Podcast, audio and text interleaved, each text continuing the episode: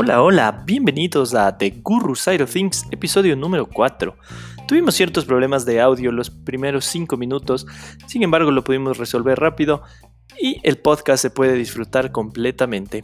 Esta vez nos acompañó el señor Cucho con Q, contándonos un poco sobre lo que hace en el stand-up comedy y además de su proyecto El Profesor Nostalgia. Qué mejor que te lo diga él en sus propias palabras. Que disfrutes el episodio número 4 de The Guru Side of Things. Bueno, yo soy Cucho con Q, soy ilustrador, guionista, ilustrador, también soy comediante de stand también soy comediante. Yo de, grande eh, quiero ser una tortuga ninja. De hecho, quiero que un día escriba una biografía o algún cómic biográfico, quiero que se llame así. Yo de grande quería ser una tortuga ninja. Y hasta ahora también, loco. O sea, si pudiera convertirme en una tortuga ninja, créeme que no lo pensaría dos veces, güey. Sí sería chévere, la verdad. Ser una tortuga ninja. ¿Cuál, ¿Cuál de los cuatro serías? Eh, no sé, has cachado que eso, también es como una buena premisa. con el tiempo ya es como que con el tiempo ya es como que empiezas a ver a cambiar de tortuga ninja. Ponte de chamo mi favorita y creo que la de muchos era Miguel Ángel, porque era el man divertido y el man bacán. Pero seguramente era el que más probablemente eh, habría caído en las drogas, así. eso es lo que no, no ven a futuro, hermano. No sé, ahora me habría gustado ser eh, Leonardo o Donatello. Leonardo por la disciplina, loco. Yo creo que si hay algo que me hace falta a mí es disciplina, ¿verdad? Creo que me iría mucho mejor. Oye, ¿y ese qué color era? ¿El morado? El morado era Donatello, el, el intelectualoide. Ya. Y Leonardo era el líder, era el más capo. Aunque Rafael, ahí como que Rafael y Leonardo siempre se pegaban, se pegaban duro para ver quién es el, que manda más. Que cae las tortugas ninja, ¿no? ¿Has visto ese clásico, clásica imagen en el, clásico meme, que están las tortugas niñas de chiquitas y el, ¿cómo se llama? El profesor. el, maestro. El maestro. Ajá, es hermoso esa. o sea, fue como, esa fue una ilustración eh, independiente, como fan, fan art que salió tipo 2016, así. ahora ya le hicieron meme, ahora que le veo que la usan para todo. Exacto. Y antes de continuar, solo quiero pedirles disculpas, se me duplicó el audio aquí en el programa y se estaba escuchando doble. Pero qué mejor que escuchar Guru dos veces. Dos veces. Llega mejor el mensaje. Oye, Cucho, haces un millón de cosas. Desde stand-up hasta diseño gráfico, hasta hablar de la cultura retro pop. ¿Cómo surge esta idea de evocar a esos hermosos, o esa hermosa cultura retro pop que todos llevamos dentro? creo que gracias a esa cultura, mucha gente, no creo que solo soy yo, son, son muchos, tú también, eh, nos convertimos en una especie de niños que enseñan a crecer, loco. Además, la realidad adulta es, horrible, apesta, Eso sí es verdad. Está, está todo preprogramado para que te vean las huevas de una manera u otra. En cambio, en estos es como que todo, todo es cool, todo es bacán, ¿sí? Y es como algo que no te puedes despegar. Pero el chiste es que yo quedé, o sea, fui evolucionando. Es como que de niño me gustaban los productos y cuando fui creciendo fui viendo lo bacán que es lo que había detrás de estos productos, loco, que es lo interesante de este proyecto del profesor Nostalgia y que la gente no, muchas veces no cacha. Es como la típica, solo, solo ves una vez y ya te quedas con eso, pero es como que ya después te va interesando quiénes son los guionistas, quiénes son los productores, cómo lograron hacer, porque realmente todas estas, estas marcas increíbles que a todos nos encanta empezaron desde cero, loco y tienen historias súper bacanas, inspiradoras. Entonces, esa bebada fue como que cuando yo empecé a descubrir hace algunos años, desde la universidad, creo ya, eh, fue como que loco, esta bebada tiene que saber todo el mundo, es tan bacán que tiene que saberlo todos. O sea, las tortugas ninjas no solo son las cuatro tortugas, hay todo un mundo detrás de toda esa bebada. Y lo mismo con todas las series retropop que nos gustan, así, las series, los videojuegos, los muñecos. Y ahorita como que estamos en esta época de oro de de la nostalgia también, porque ya la gente que consumió esos niños ya tiene poder económico y puede, entonces la gente, por ejemplo, eh, ya de una, metamos en esta bebada. dale, dale. Man del 2002, valió trozo, loco, a pesar de que era un gran proyecto, era una gran serie, estaba, todo estaba bien con He-Man 2, loco, no creo que, ah, del 2002, perdón, no creo que haya habido una cosa mala, pero la, la única falla es que en el 2002 ya no, los niños no querían comprar juguetes, ¿me cachas? Ya no querían, entonces no se podía sostener esa huevada. Qué y después se dieron cuenta que realmente a quien tienen que vender no es a los niños, sino a los niños que vieron en sus series y que hicieron con eso. Exacto. Y ahora todo, hay todo, todo, todo un mundo y una cultura de juguetes hechos para hombres de 30, 40 años, weón, que crecieron con estas series y son juguetes re bien hechos. Y es, o sea, es como literalmente te dan en la nostalgia y es, es, duro, es duro rehusarse a consumir esas cosas, loco, a pesar de que ya tienes prioridades como pagar el agua o el internet. A veces sí lo piensas en, el agua y en, no bañarte un mes, y un man hermoso, así, o un esqueleto, o algún battle, Claro, sí. sí, es denso, es denso porque incluso ahora con, bueno, no, evoca tanto a lo retropop, pero por ejemplo, ya mismo sale el, el FIFA 2021, ¿sí, no? Y yo ya estoy viendo cómo me compro, cuesta como 100 dólares, creo, y es como... 100 dólares, ¿por qué? no sé, pero bueno. Es, es, es, un poco, es un poco yendo a eso de, de eso, de apuntarle a la nostalgia.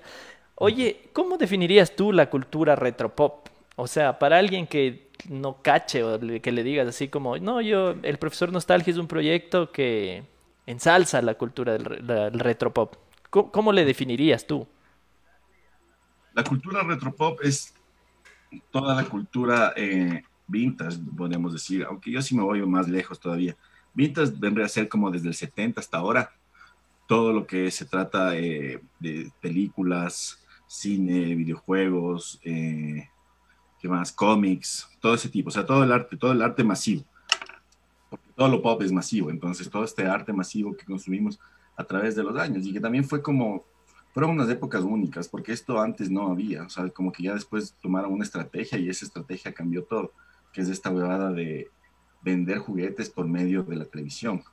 Pero no me refiero a comerciales, sino a series en sí. O sea, por ejemplo, casi todas las series de los 80s y las de los 70s fueron hechas para vender juguetes. Desde, desde mismo de Star Wars. Star Wars empezó con ese fenómeno. Claro. Y ¿sabes? funcionó muchísimas empresas que crecieron muchísimo con eso y también pegó mucho con nosotros. O sea, tanto así que hasta ahora, hasta ahora seguimos. Es como esa estrategia que si es que.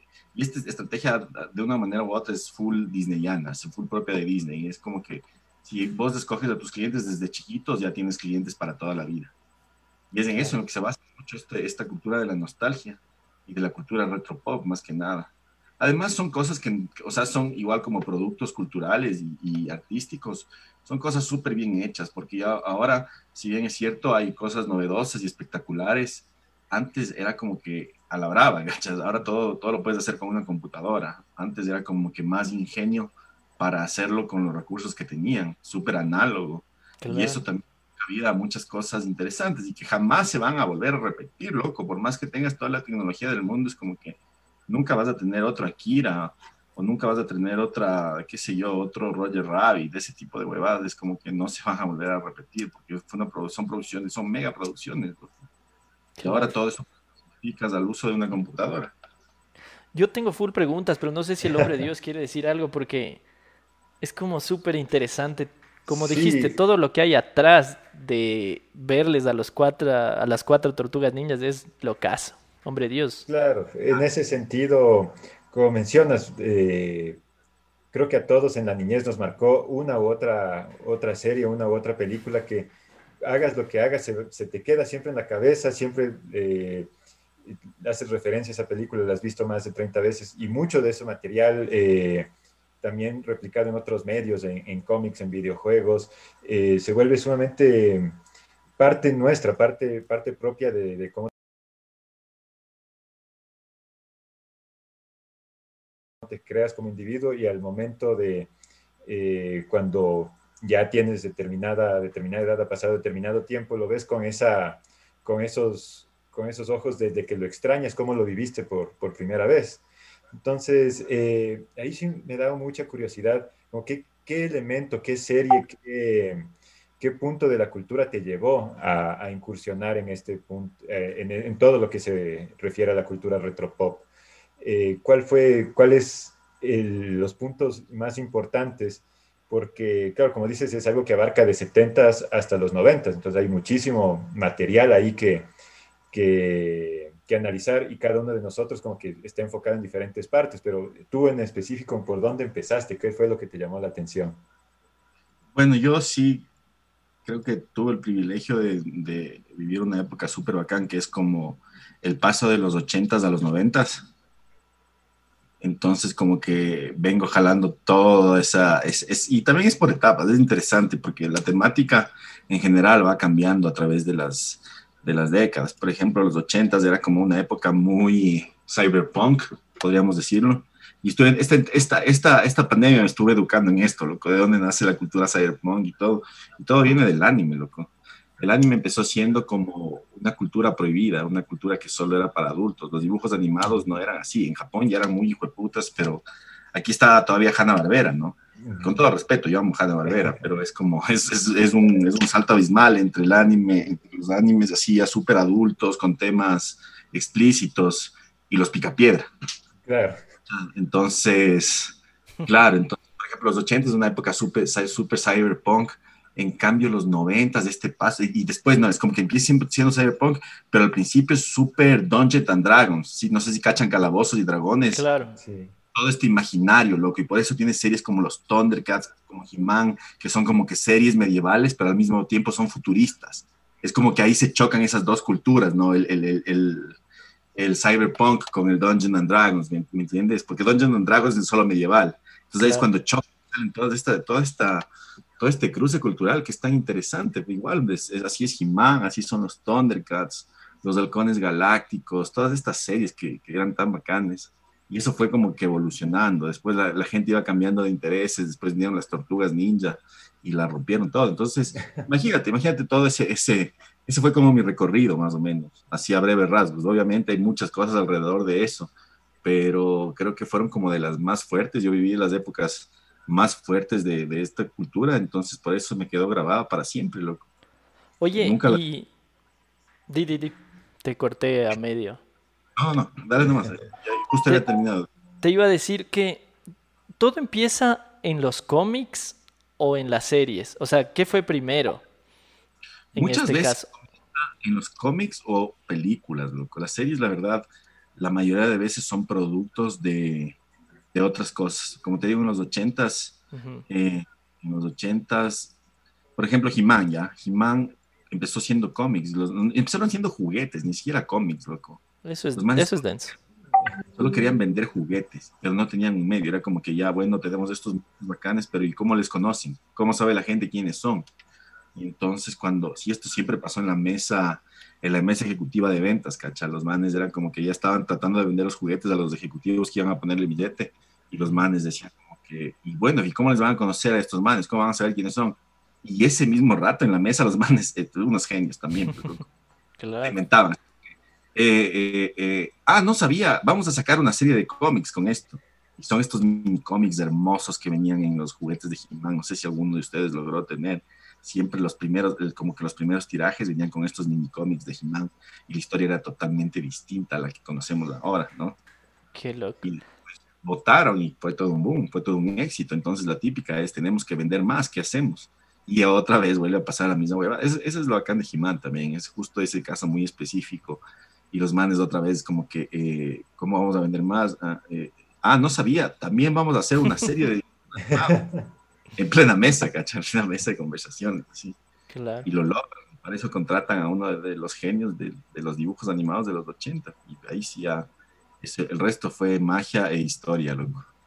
Claro, por ese lado, eh, o sea, la, la, historia que me sabía que, o sea, era flagrantemente un tema de, de, una línea de juguetes que salta hacia, hacia las series, hacia la televisión, y que hoy en día ha sacado como seis, siete películas, es el tema de los Transformers, porque, claro, ahí se le comenzó a dar una historia a, una historia a juguetes que claro, en su, en su mérito propio eran algo ya llamativo, o sea, un carro claro. que se convierte en un robot, pero darle toda la, toda la historia me parece que es lo que le da ese boom también. Claro, yo, yo tengo ahí solo un punto antes de que el Cucho nos, nos diga, pero quiero saludar a la gente linda que ya se empieza a unir a esta transmisión en Facebook. Le veo ahí a Kimchi. Hi Kimchi, thank you for, for being here. Eh, está la Katy Gárate. Hola Cats. Eh, la Kimchi nos decía que se escuchaba doble, ya les dije que se me duplicó el audio, no sé por qué, pero bueno, en todo caso lo logramos resolver. Y a todos los que están ahí, si tienen alguna pregunta, algún comentario, no se olviden, pueden escribirnos, preguntarle al Cucho lo que quieran saber acerca de la cultura retropop. Y más adelante, por supuesto, vamos a hablar de, del stand-up y de todo el resto de cosas que hace nuestro invitado del día de hoy. Oye, yo con eso que dijiste de los Transformers que dieron mucho carrete para hacer varias cosas. Quería preguntarte, ¿tú crees que las reediciones de las cosas son o tiran a no ser como tan buenas? ¿Y por qué te digo esto? Porque, por ejemplo, Tommy Jerry, se me ocurre ahorita, que he visto las, las nuevas que sacan, es como nada que ver con lo que veíamos en, en los noventas, a principios de los 2000. Entonces, no sé si es que, o de qué depende más bien, de que una reedición pegue y sea como, o te pegue en la nostalgia y no digas como, ah, no, no, no es lo mismo. Es complicado ese tema, o sea, hay, hay pocas que han funcionado y hay muchos que han intentado, porque realmente para que lo que sirven las reediciones es para que esa marca llegue a, a generaciones distintas y obviamente no vas a poder engancharlas con la misma técnica que lo lograste, o sea, no vas a enganchar a los niños de ahora con unas huevas de los 80, ¿me cachas? Claro. Pero sí se nota y es evidente lo que tú dices, por ejemplo, de Tommy Jerry. Tommy Jerry era una obra maestra, loco, de la animación. Sí, creo que hay un clip que anda rodando por el Facebook que es cómo era, o sea, cómo era un proceso de animación de Tommy Jerry y se, o sea, es tan vívida la animación, porque detrás de eso había mucho trabajo, o sea, es como que todos esos dibujos de esa época tenían como un galpón de manes dibujando así todo el día, claro. 18 horas horas contra la tablilla dibujando a Tommy Jerry, ¿me entiendes? Y ahora es eh, y también era como los, los rubros eran mucho más altos para toda esta gente, entonces ahora como que tienen la mitad, porque igual los costos se, se abaratan por, por la tecnología, pero evidentemente no es lo mismo se pierde el alma, se pierde la sustancia de las cosas y eso también es, es bueno, es, es, una pérdida, la verdad. Son pocas las series que vuelven a reinventarse y reinventarse bien. Por ejemplo, y eso me di cuenta, no sé si ustedes vieron estos nuevos Thundercats que sacaron. No, no. Bueno, sacaron, sacaron una nueva serie de los Thundercats para Centennials y Millennials. Y todo el mundo la odió. O sea, todo el mundo la odió y la quemaron durazo en redes y toda la cosa. Y pues es entendible porque no son los Thundercats. O es como que peor para la gente que está ya como súper. Aparte, los Thundercats es una huevada que a todo el mundo le pegó y le llegó.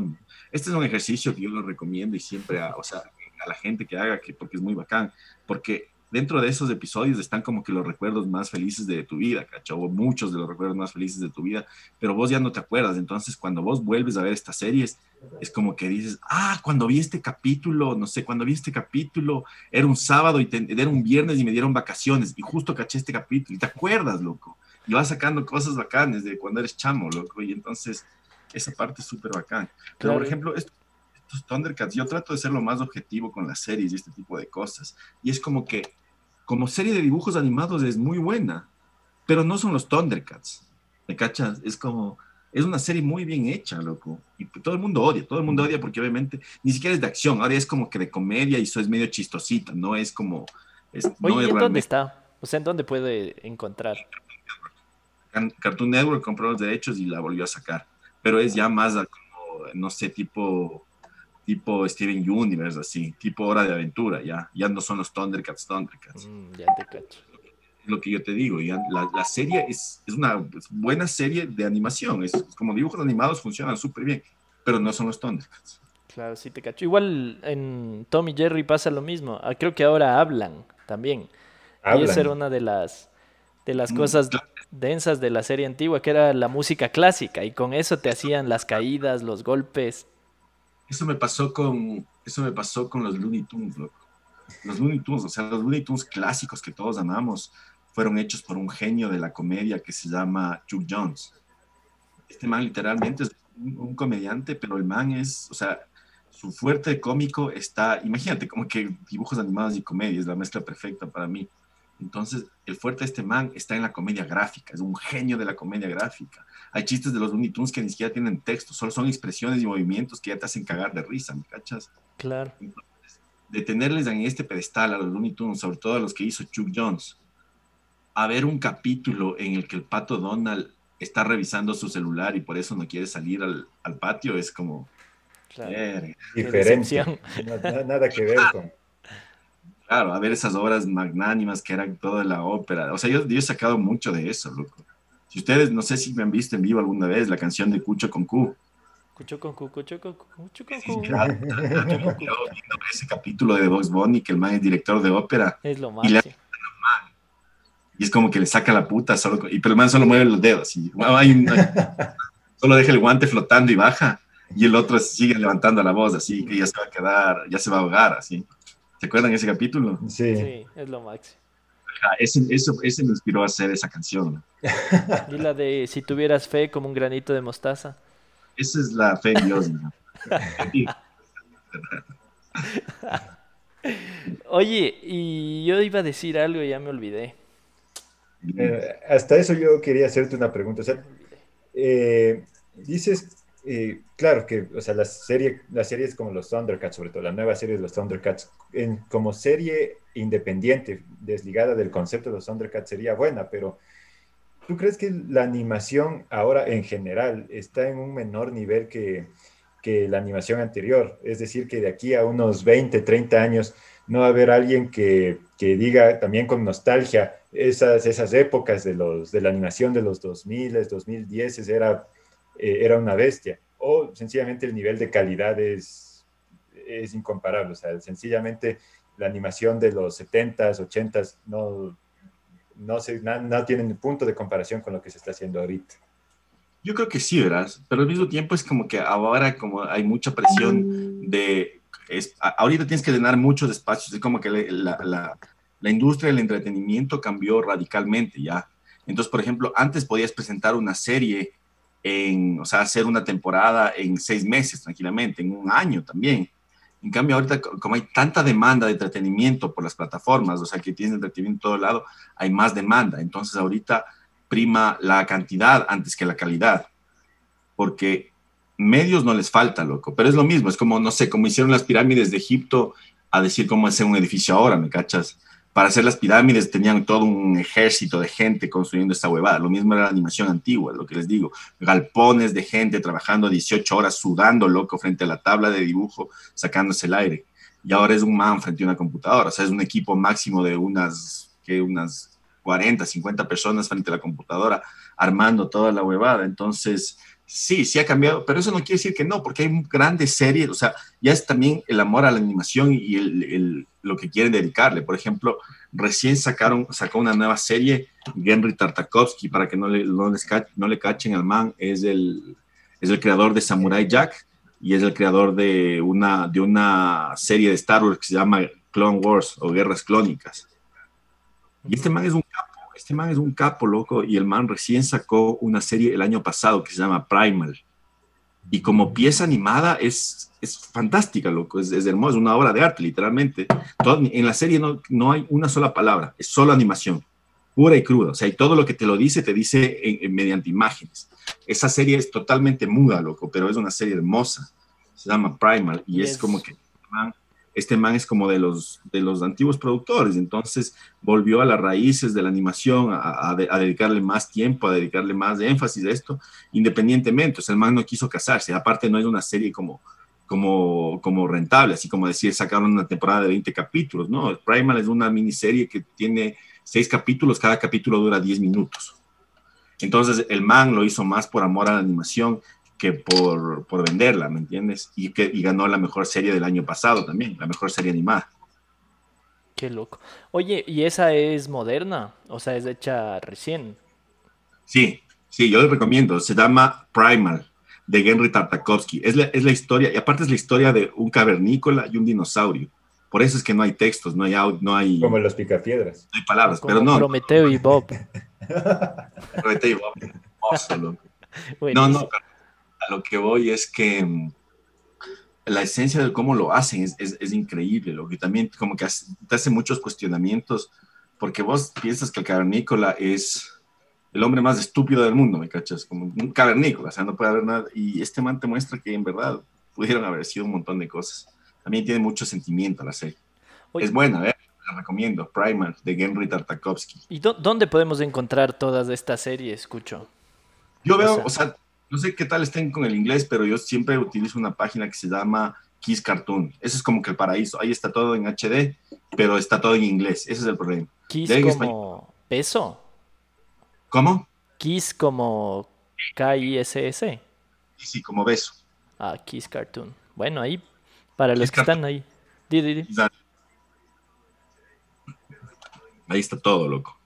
Buenísimo. Entonces, ahí a los que están en el chat del otro lado y los que quieran ver esas series buenas que nos recomienda el Cucho y esas que nos evocan a la memoria, kisscartoon.com, ¿era? Oye, y yo, yo te tenía una pregunta. Eh, dentro de lo retro pop, ¿entra todo lo que estuvo desde los 70 a los 90 o solo lo que, por decir de alguna forma, pegó más? Porque te iba, te iba a hablar, por ejemplo, del gato Félix. Ya. Que es una serie que es lo casa. O sea, tú te pones a ver ahorita y dices, ¿cómo de niño veía eso tan denso? No sé si te ha pasado. Entonces, no sé si eso entra dentro de lo retro pop o ya por el hecho de ser pop tiene que ser algo que pegó más como los Thundercats o como He-Man o como Transformers. O sea, se, ve como, se mide, depende la época. Si es que es de los 70, o sea, es como si es de los últimos 30 años, es vintage todavía, es como que antiguo pero contemporáneo, ¿me entiendes? Pero si es, si es ya como el gato Félix es de los 30, loco. Y como dato curioso, hubo una época en la que el gato Félix era mucho más famoso que Mickey Mouse. Porque estuvo antes y era mejor. Entonces, el gato Félix ya es un clásico. O sea, el gato Félix ya puede ser una reliquia, de verdad. Desde el 70, loco. Es un personaje que tiene 90 años, weón. Qué locura. 20, desde los 20, estoy hablando huevadas, desde los 20. Los manes, o sea, es la animación de los 20, los primeros dibujos animados. El gato Félix es hermoso, es sensacional. Pat Sullivan. Pat Sullivan probablemente fue el primer magnate de los, de los dibujos animados, loco. Y Disney le copió mucho también. Disney, Disney copió mucho a mucha gente. A la larga, lo que él era bueno esperar para los negocios. El resto ya solo se la sacó como podía pero sí copió mucho de Pat Sullivan. Y Sullivan es como que tiene todo este mundo. Es hermoso el gato Félix, este imaginario súper surrealista donde todo tiene vida. Y esa es la esencia misma de los dibujos animados. Es algo que nunca debería cambiar. Así por eso a mí me cabrea cuando la gente quiere realismo en los dibujos animados. O sea, hasta ahorita que estamos en, esta época que quieren realismo en todo. Y cuando quieren realismo en los dibujos animados, es como que váyanse al carajo. La esencia, la esencia. Y por ejemplo, ese, ese es el pegue de, de dibujos animados como Hora de Aventura, por ejemplo o de niñas. ¿Es de realismo? Sí, ajá. No, más que el realismo es el es, el fantasía, loco, esta fantasía descabellada. O sea, en el gato Félix, hasta los signos de interrogación tienen vida. ¿Han cachado eso? Claro. Es lo caso. Y eso es hermoso. Y, esto, y eso se nota que funciona y funciona bien. También se dejaron, hace poco, hace un par de años, sacaron este juego que se llama que se llama, ¿cómo se llama? Ah, es, es, hermoso también, y lo hicieron con animación a la antigua, y es puro estilo de los dibujos de los años 30. Ah, creo que es Cuphead. Cuphead, ajá, Cuphead. Los dibujos de los años 30, y justo, justo este año estaba preparando una charla sobre la historia de la animación para adultos, loco. Y pasó lo del coronavirus. Iba a ser una bestia, porque iba, iba a dar una charla en una conferencia nacional de animación, que iba a venir gente de Cartoon Network, de Disney, así, entonces... Ah, qué loco iba a estar súper bueno eso, pero ya pasó el coronavirus y se fue a la verga todo. Sí, pero entonces, claro, estos dibujos son, o sea, los de los 30 son los más increíbles que puedes ver y es como que los manes ya lo hicieron todo, el resto solo son como, son como réplicas y aparte son dibujos animados para adultos, no, es, no son dibujos para niños, o sea, que sean dibujitos y todo, pero topaban muchas temáticas, así como que drogadicción, eh, abuso intrafamiliar, acoso, sea, que eran cosas así, pero la gente, la gente no cachaba en ese tiempo. En ese tiempo, aparte, no es que las primeras caricaturas te las pasaban en la televisión. Las primeras caricaturas eran cortos. O sea, todo lo que has visto de Mickey Mouse antiguo y los Looney Tunes y, y todo eso eran cortos que te ponían cuando vos ibas al cine. Antes de la película. O sea, es como que te vendían tres o cuatro películas, o sea, como tres o cuatro cortos y de ahí venía la película. Y ahí es donde se popularizaron estos cortos animados. Entonces, ¿me entiendes? Y, también el, el, el, cine, cuando empezó, era un arte elitista, no es una huevada que todo el mundo podía. Entonces, por ende, no era una cosa para niños. Lo de niños ya es como que recién se empieza a diversificar o a tener en cuenta como cuando llegó Hanna Barbera y algo así. Oye, yo les tengo una pregunta a, a ti, Cucho, y a ti, hombre Dios. ¿Por qué creen, o más bien, no sé, ¿por qué creen que ahora, por ejemplo, si a un niño de esta era que ya te agarra el celular, tiene cuatro años y ya te desbloquea el iPhone y juega, ¿por qué creen que no le pega un Tommy Jerry antiguo? O sea, ¿qué creen que cambió en la psiquis o en, en la forma de interpretar el mundo de los niños? Cuando nos ponían a nosotros nos podíamos sentar ahí y pasarnos horas viendo Tommy Jerry. O sea, ¿qué creen que cambió? No sé, Bolo, Cucho. Mientras tanto me voy a ir a ver una biela porque les veo tomando y ya me está dando sed, así que mientras responden me voy a ver mi bielito. Pero está bien. Claro, yo personalmente no estoy muy seguro de qué puede haber sido lo que, lo que cambia, porque, o sea, he visto a, niños que están igual clavados en el, en el, YouTube viendo series que a la final tienen premisas que pueden ser eh, igual de, eh, de, increíbles, igual de, de, fuera de la realidad que, eh, que la que tenía Tom, Tom, y Jerry. Pero ahora yo creo que se, depende mucho de la popularidad que, que, se tenga, que tiene que tener mucha validación de parte de la, de la comunidad social porque a la final ahora todo contenido que consumes enseguida tiene un comentario, enseguida tiene una calificación inmediata. Tú cuando, cuando veías Tommy Jerry, eh, lo veías porque era lo más, porque te parecía de ti naturalmente divertido. Si es que alguien más lo probaba o alguien más lo denegaba o alguien más decía que era bueno o era malo, tú nunca te llegabas a enterar hasta años después.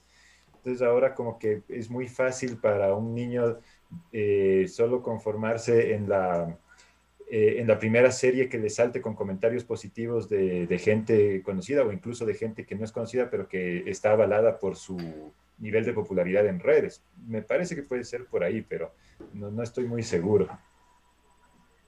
Bueno, hay, no sé si ustedes han visto, hay un meme full bacán que es, que es como que está un niño utilizando el celular, como es ahora, muy común que los niños usen mejor que nosotros. Y el meme dice como que sale, sale una tía, sale una tía diciéndole, ay, mi hijito es un genio, ¿cómo sabe usar esto? Y abajo salen como los ingenieros de Apple y dicen, no, los ingenieros, no señora, los ingenieros de Apple son los genios. Su hijo es un pendejo. Exacto. Y es como, claro, pero, o sea, yo creo que esta, esta generación es mucha más, es inmediata, loco. Y creo que por eso ya no pegan, porque todas estas huevadas de que, que nos pegan nosotros tenían una narrativa, tenían como, tenían una historia detrás, o sea, tenías que averiguar algo de, después de muchos capítulos, o sea, no es como que de primerazo ya te enganchabas. En cambio, esta generación es súper inmediata y necesita estímulos, loco, necesita estímulos y validación inmediata. Y eso no lo encuentras en esas series, ¿me entiendes? En, estas, por eso es como que ahorita pegan estas series que son súper, súper minimalistas y súper coloridas, porque a la larga son estímulos visuales también, pues. Loco. Exacto. Entonces, eso, eso es lo que pega. En cambio, no tienen tiempo, no tienen paciencia, loco, para, para poder ver desarrollar, para desarrollar su, su, amor por la serie, para ir viendo por puntos, por episodios, ese tipo de cosas. Yo creo que ahora es más rápido. Y también, también la temática han cambiado mucho, loco. O sea, no puedes para nada, es lo que les decía antes, no puedes para nada querer calar con la gente de hoy, con, unas, con la temática de los 80 o de los 70, ¿me entiendes? Pero, Son otro mundo este es el futuro. O sea, este, lo que, lo que estos chamos son el futuro de esas series, del que se hablaba en esas series, ¿me entiendes? Pero ¿por qué? O sea, ¿qué cambió, me cachas, para que la gente no acepte eso? O sea... Creo que el, puede ser el flujo de información, creo yo. O sea, como ahora toda la información por el hecho de que es más rápida en el Internet de, de acceder, de que te llegue, entonces eh, es lo mismo. O sea, lo, lo más llamativo el, en las noticias, el titular más llamativo es el que, el que le das clic. Entonces en las series en, o en las, eh, en las animaciones lo que es más llamativo, lo que es más, más rápido, más inmediato, como, como dice el Cucho, es lo que va a llamar la atención. y todo el mundo está compitiendo por hacerlo más llamativo y lo más, lo que se resuelva de manera más inmediata para que sea lo que más eh, clics tenga. Además, yo creo que YouTube también cambió mucho ese, ese estilo de consumir productos audiovisuales, loco. Porque ahora es todo personalizado. En cambio, estas series era como que hablaban a todos, ¿me entiendes? En cambio, ahora lo que la gente busca es algo más personalizado, algo que solo sea exclusivo de mí porque yo soy único y especial. Entonces, no les interesa algo que les hable a todos, ¿me entiendes? Sino más bien algo que, que realmente sea específico para lo que están buscando. Y eso también como que cambia bastante el juego. Oye, Cucho, yo creo que tú sabías que iba a venir esta pregunta, pero ¿cuál es tu serie favorita de la cultura retropop? Me preguntan eso y es como que... es la clase. es difícil, es difícil. No, no puedes decir un... esta, esta es la serie definitiva.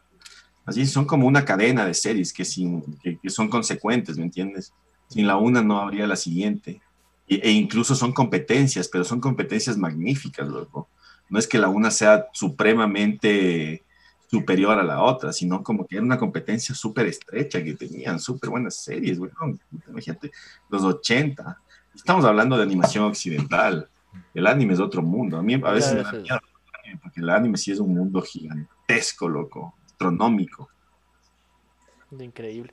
A mí, por ejemplo, de las de anime, perdón, hombre Dios, creo que te corté. No, no, sigue nomás. Solo iba a decir, ¿has, eh, ¿has visto Dead Note? De ley, ¿has visto? Sí, el otro día me quedé loco cachando que Dead Note ya es un clásico, loco. Claro, y loco, y es, y es toda esa, o sea, es anime, pero es ese anime medio oscurete, así medio como, no son esos colores vivos. Ese, el primer anime era prohibido, era cosa así como que, ni siquiera se llamaba anime, en Occidente le conocían como Japanimation y era esta animación oscura, esta animación prohibida que trataba a, eh, temas súper adultos, loco. Por eso hubo una diferenciación, una diferenciación tan grande y también es como que hay capítulos enteros dedicados a esto del Japanimation, porque era como que cuando la gente veía esto, pensaba que estaba haciendo algo malo, loco. Es como que le daban cargo de conciencia. Porque el anime al principio era así, pues, y así es como llegó a conquistar el mundo. Ya después, porque eh, todo, animes, animes de todo tipo han habido siempre, loco pero los que llegaron a calar del otro lado del mundo son estos, porque era algo que no había acá. Porque para, animes, para animación clásica ya estaba Hanna Barbera y, y los Looney Tunes y toda esta huevada, y Mickey Mouse y todo. Pero algo que no se había visto es cosas como Ghost in the Shell, Akira, Evangelion. Claro, qué loco. ajá, siempre fue muy diferente, siempre fue súper diferente. Claro, e-, ese punto mismo quería como que sacar a la luz que eh, de lo que un poco había podido ver, sobre todo las, los animes que son como películas o que tienen una duración completa de dos horas, más o menos de esas épocas, de, los ochentas, eh, de principios de los noventas, tienen unas referencias tenaces a la, incluso a la guerra, o sea, a, todo el tema de la Segunda Guerra Mundial, a los, a los suplicios que tuvieron que pasar la gente que sobrevivió a las bombas nucleares, y claro, eso no es algo que, sobre todo, o sea, la gente creo que a nivel occidental está muy acostumbrada a que eh, los dibujos animados, si van a ser para niños, sean, tengan temas mucho más light. Y si van a ser para adultos, tengan temas eh, que están un poco solapados, por así decirlo. O sea, nunca iban a mostrar de todas maneras a una persona quemada por, por el calor de una bomba nuclear, que en el, anime japonés sí, sí se hacía. Y claro, las ah. series que, mencionabas, como, como Akira, como Evangelion, tratan temas filosóficos, temas, eh, temas acerca del, análisis del individuo, del análisis de la sociedad, que un niño no lo va a entender jamás. O sea, son temas ya de, nivel, de tercer nivel de, psicología, sociología. Claro, pero si el mismo Dead Note es como, te da esa idea de de la, o sea, o la parte, o cómo entienden los japoneses la muerte. Entonces es como, es súper loco. No, ya es como más súper moderno, aunque ya dicen que es un clásico, sigue siendo súper moderno. O sea, el mismo Godzilla, loco. Godzilla es como la representación del terror nuclear de los japoneses, loco. O sea, es como Godzilla literalmente es la bomba atómica. Y desde ahí ellos también por su lado. Por eso es que allá pegan más los robots y todo. Y es como este miedo nuclear que los manes desarrollaron después de eso. Y eso tampoco tiene el resto del mundo, ¿entiendes? porque los manes literalmente quedaron devastados y empezaron desde cero. Entonces, está, eso, es un constante en su imaginario. Por eso están estos, y son tan populares los kaijus, que son estos monstruos gigantes que destruyen ciudades enteras, porque son, son representaciones de la bomba, pues, loco. Oye, ¿y el anime sí entra dentro del retropop? ¿O se le puede considerar? ¿Cómo? O... El pop japonés es las cosas más hermosas que hay. El imaginario del pop japonés creo que es ampliamente superior al, pop de acá, al pop, al pop occidental, loco. La mejor muestra de lo que es el pop japonés creo que sería Mario Bros. Imagínate todo el imaginario de, Mario Bros. Eso, eso es pop japonés, loco. Para nosotros es lo caso, así que un plomero que, come hongos y, cocodrilos en la tubería y es como que da... Es súper normal, weón. El, pop, el, imaginario del, el imaginario del pop japonés es muy loco, y es muy atractivo. Por eso han pegado, por eso han tenido tanto éxito. O sea, en sí, el imaginario gráfico japonés, aparte de ser ancestral, porque las manes tienen una escuela de, décadas, de siglos, loco, en cuanto a la gráfica. Los manes son una cultura gráfica por excelencia, desde su, desde su escritura, desde los kanjis son más gráficos que literarios. Lo mismo las, imágenes, o sea, la producción, la producción del manga ya, loco, es también enorme, weón. Por eso pega tanto y por eso es toda una industria. Qué loco. Oye, Cucho, eh, creo que el Hassan ya llegó y dice que está loco por hablar porque estamos hablando de cosas que él también cacha. Así que no sé, hombre Dios, si le tienes por ahí para darle la bienvenida al Hassan, que es el tercer integrante de The Guru Side of Things, pero que estaba en un compromiso social. Estaba salvando geckos en los incendios de California el día de hoy. Entonces no sé si le podemos dar paso para darle la bienvenida a Cucho. Mientras, invitamos también a la gente que está en el chat ahí viendo del otro lado. Ahí está. Hassan, ¿cómo te va, hermano? ¿Aló? Habla un poquito más alto, por favor. Ahí no se te escucha buenas, Buenas, ¿Se, me escucha ahora o no? Ahí sí, ahí sí, perfecto. ¿Aló? Ya, perfecto. Bueno, eh, antes que nada, gracias. Hola y qué buena onda que estén aquí. Eh, gracias por esperarme. Tuve unos inconvenientes medios eh, fuera de lugar, pero qué bueno que su conversación haya funcionado muy bien. Les estuve escuchando desde lo que podía y qué gusto, Cucho. estuve un poco revisando lo que has hecho, revisando lo de lo que tú hablas y pues me atrae mucho la, la cultura del retropop. Y pues ustedes estaban hablando algo que la verdad no les quiero cortar eh, a pesar de que les corté un poco, pues me gustaría que continúen, si es que es posible. Sí, claro. Yo, Didi Cucho, ¿ibas a decir algo? No, no, dale nomás, dale nomás. Te iba, te iba a hacer la pregunta que también de ley te han hecho siempre en, en los lugares en los que vas y hablas de esto. Y ya saltándonos un poquito de esas series así antiguas, vamos un poco al mundo de los cómics, que también es lo caso. Yo creo que las dos grandes de los cómics, y no porque, no, no porque sean las únicas ni las mejores, sino las que más nos han llegado tal vez, es DC y Marvel. Claro. ¿Tú crees que... Yo, iba a hacer una analogía así medio loca, pero por ejemplo para mí eh, DC y Marvel se manejan como las, la mitología griega y la romana. O sea, cada uno tiene su dios, que es el mismo, pero es distinto, no sé si me cachan. O sea, Poseidón y... Ce y... Qué bestia se me fue. El hermano de Zeus del agua. Neptuno. Neptuno, eso. Neptuno es romano, Poseidón es griego, pero son lo mismo. Entonces, ¿tú crees que se maneja un poco así la parte de, de, los, cómics de DC y de Marvel? Absolutamente. De hecho, ambos se han copiado muchísimo durante toda la historia. O sea, si vos te pones Incluso creo que hay un documento en internet donde te muestran las cantidad, la cantidad de veces que se han copiado el uno al otro. Así es como que toda la vida han pasado copiándose y por eso siempre tienes una versión tanto del uno como el otro, porque es como que iban teniendo éxito y obviamente el resto no se iba a quedar atrás. Y de con, ese, con esa fórmula nacieron grandes eras de los cómics también, ¿no? Con la edad de plata nace por eso, literalmente. Entonces, por eso encuentras los mismos personajes. Los se han pasado copiando toda la vida. Toda la vida. yo, te tengo, yo tengo una pregunta, loco. Yo quisiera saber, ¿tú qué opinas, por ejemplo, de Superman?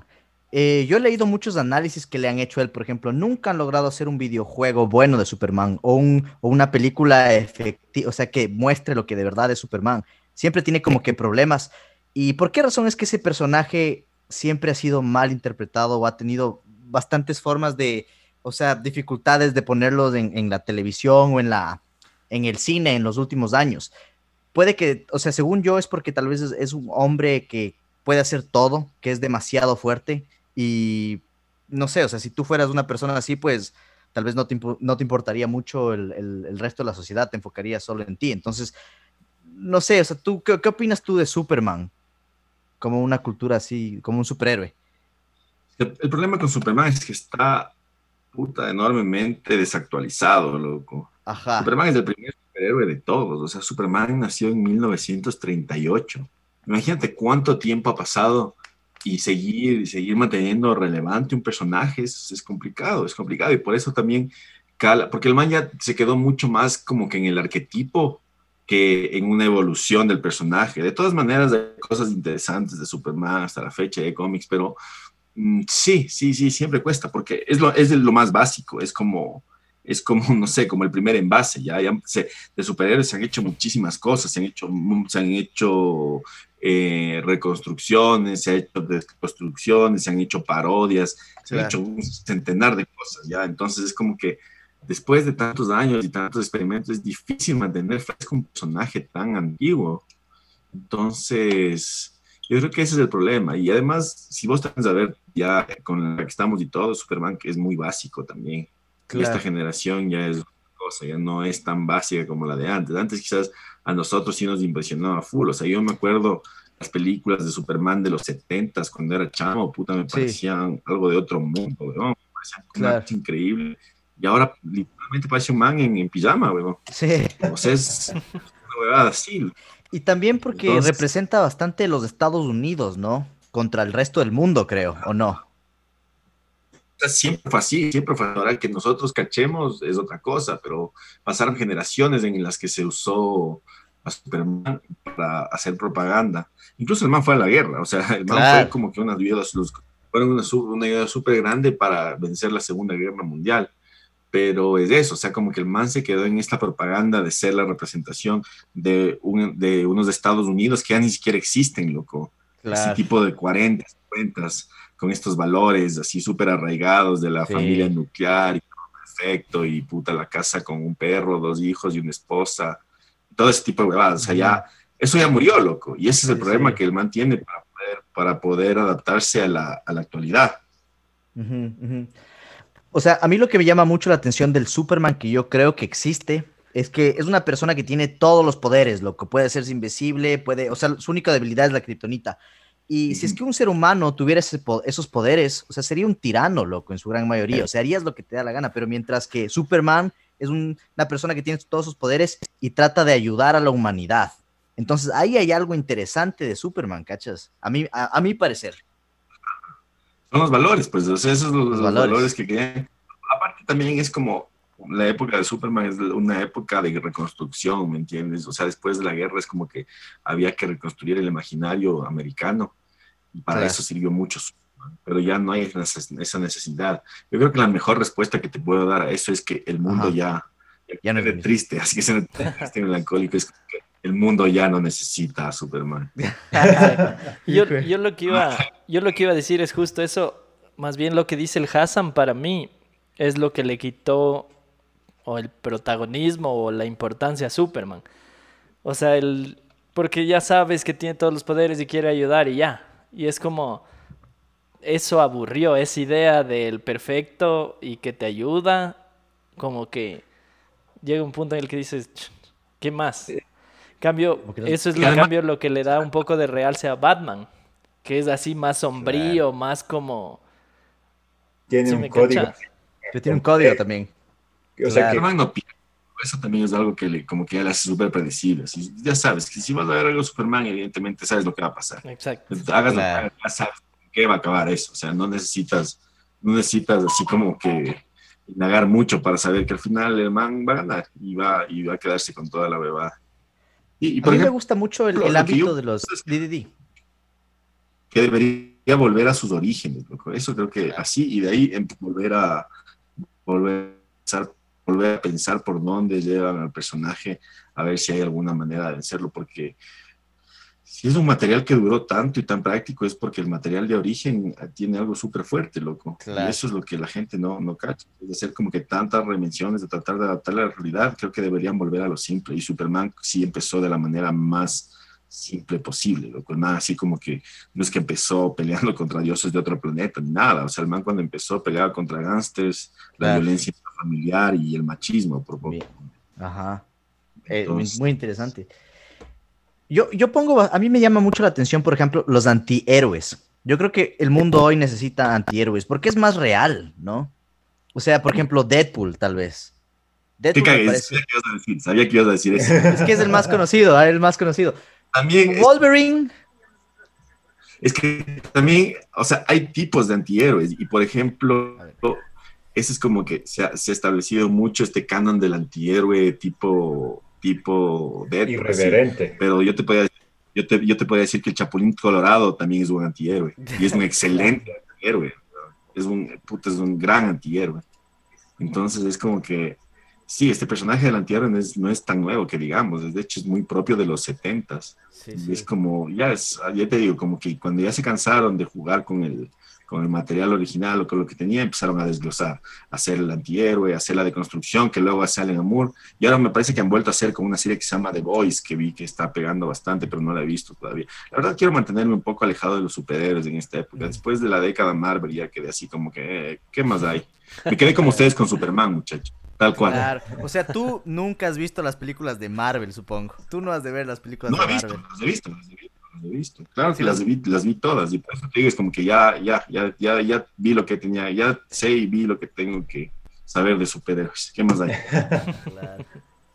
Los juegos. Los videojuegos. Los videojuegos, claro. No solo yo, en verdad, y no solo yo, porque ahorita es, es hermoso, ahorita esta época para leer cómics, loco. es una época Ya. dorada, o sea, es como un, rena- un nuevo renacimiento de los cómics, porque no solo yo soy el que tiene este sentimiento, y empezaron a ver un renacimiento de autores de cómics independientes. O sea, ahorita estamos en una época muy importante del cómic independiente, loco.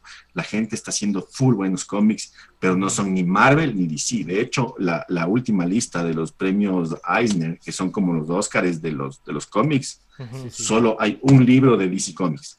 El resto, todos independientes. Y esa huevada es maravillosa, loco. Esa, porque hay nuevas ideas, hay ideas frescas y aparte el cómic es un medio muy independiente de los superhéroes, loco. O sea, ya que se haya popularizado tanto por los superhéroes es una cosa, pero el cómic es un medio perfecto para contar muchas historias, loco.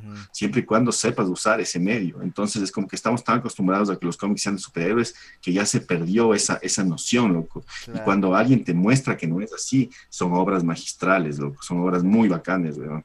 Y eso es lo que está pasando ahorita. O sea, ponte la que mejor la que ganó mejor cómic del 2019 es una chama que tiene 17 años y el cómic trata de su ruptura con su novio. Pero está tan bien hecha que es un cómic, loco. O sea, no te puedes imaginar de qué nomás se pueden hacer cómics. Y eso es lo bacán del medio, porque lo bacán del cómic es que es un medio súper libre, súper libre, Sí, que no sí. depende de nada más que de la imaginación del autor. Lo que no pasa ni con el cine, ni con la televisión, ni con los otros medios. Es como que el cine a veces simplifica mucho las películas a los superhéroes, a, la- a los cómics, porque no pueden ex- explicar o explotar ciertas áreas que los cómics hacen, ¿no? Totalmente, totalmente. El cine tiene toda una producción detrás, pues luego necesitas Sí. ver si, si te da el presupuesto, después si puedes hacerlo, si todo es imaginario, se puede realizar en el mundo real. Este es como que tienes un montón y tienes uno, y hay gente, y también hay este filtro moral que te imponen la gente que paga, o sea, que, que sustenta las películas, pues loco. Pero Oye, la gente Cacho, que pero- invierte siempre tiene determinada palabra para, para ver si es que tu visión no se está pasando de la raya según su código moral. Totalmente, totalmente. Porque Oye, lo que pero- estos manes intentan es a la mayor cantidad de gente posible. Entonces, no sé, si ya pones algo ofensivo para la comunidad judía, esa comunidad, o la comunidad negra, o la comunidad gay, Claro. ¿no? es como que, entonces por eso tratan de hacerle como lo más limpio posible para poder venderlo a todos. Y ahí, en ese proceso, se pierde muchísima sustancia de las obras. Oye, pero ¿y Entonces, ¿dónde. ¿dónde podemos encontrar? O sea, por ejemplo, alguien que se anime y diga, sí, voy a hacer lo que dice el Cucho, o sea, me quiero leer cómics en serio. Porque Loco, estamos en la era más avanzada de la tecnología. yo sé, pero por ejemplo, no sé, Salen. ¿cómo, ¿Alguna cómo? página o algo así? No tengo un- no, una página especial, la verdad, yo hago así, lo, es como que siempre pongo mejores cómics desde, el 2019 desde el del 2019 y me salen como tres o cuatro páginas. Yo ve- veo, veo como las primeras, o sea, siempre veo como dos o tres, siempre. Y de ahí veo cuáles son los títulos que se repiten y digo, este tiene, este me voy a leer. Y de ahí pongo el nombre del cómic más PDF y te salen un montón de páginas que te, que te dan el, el este. Ah, loca. O sea, ahorita todo está al alcance de la mano. Loco, hay un una cómic. época en que todo está al alcance de la mano. Hay un cómic que se llama Logan. ¿Has leído Old Man Logan? Claro, claro, es buenazo, loco. Qué increíble que pelea con el Hulk. Qué bestia. Genial. El Hulk es uno de mis superhéroes favoritos desde la infancia, loco, pero esa es la versión de Dark Knight Returns de Marvel, loco. es como, como que la que más oscura, intento. ¿no? Sí, es como su intento de hacer The Dark Knight Returns. Es lo que te digo, se han copiado siempre el uno al otro, Sí, pero sí, sí, sí. es como que siempre han tenido la esencia, o sea, han dejado clara la esencia y a veces eso llegan a ser grandes obras, loco. Oye, Marvel tiene su versión de Watchmen. Marvel tiene su versión de Watchmen, me parece que no. Me parece que no, porque Watchmen aparte fue un trabajo súper independiente y es como que recién se dieron cuenta que podía lucrar más y es como que le anexaron al, al universo de DC, pero Ujú. antes era súper independiente.